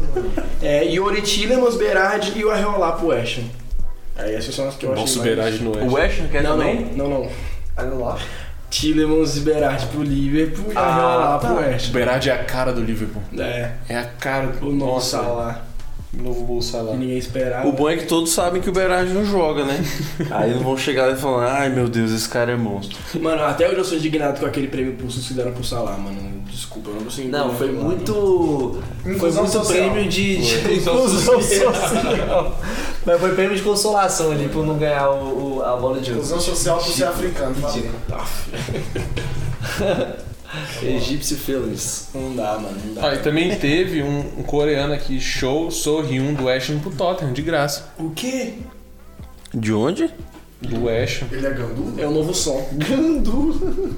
Deve ser um futuro é, Parque Ji-sung, né? É, sim. Futuro Zizal. ah, e esse é pra felicidade do Samuca, o Onaná pro Arsenal. Nossa, que o maravilha. E o pior é que o Leno vai pegar banco ainda, vai ser muito top. Eu vi que o Neto tava. O Neto do Barcelona tava cotado para ir pro O craque, Arsenal. Neto? É ele mesmo. O claque, O goleiro, né? O mesmo. Aí, ô Samuca, mas... Arsenal, se vocês ouvirem esse podcast, levem o Livakovic, por favor. Ele não joga tênis. Ele é um goleiro sensacional. Não é o Djokovic, é um, é um goleiro. Goleiro, Livako, Livakovic. Aca- Catou só um pouquinho nessa Eurocopa. Vejam o VT dos jogos que vocês vão amar esse Vai goleiro. ver o DVD dele. Um bom DVD. 26 anos, viu? Sim. Não é velho, não. Plear pro Tottenham. Ó. Mas é isso aí, galera. Acho que já deu, né? Vocês não aguentam mais E ouvir o a gente. Barcelona? Barcelona vai, eu já falei, vai A demitir gente o tá falando de quem jardineiro. tem dinheiro pra contratar. Eita, pô. Vai- Inclusive, Fica jogando na cara. eles vão, eles vão até parar de. Eles vão começar a jogar no estádio do espanhol, vão pagar um. A Shakira vai fazer uns shows também. Vai É, passar pra arrecadar uma, din- um dinheiro assim. Barcelona. Mas galera, tem que acabar agora, porque senão muito- passou muito tempo. No próximo episódio, certeza que a gente vai ter muitos outros assuntos. Não vai ter Eurocopa, mas vai ter toda uma temporada pra gente começar a discutir. Ou sem 1.5, que é rapidão, galera. É, Vai ser top. Mas isso aí, galera. Falou pra vocês. Até mais. Valeu!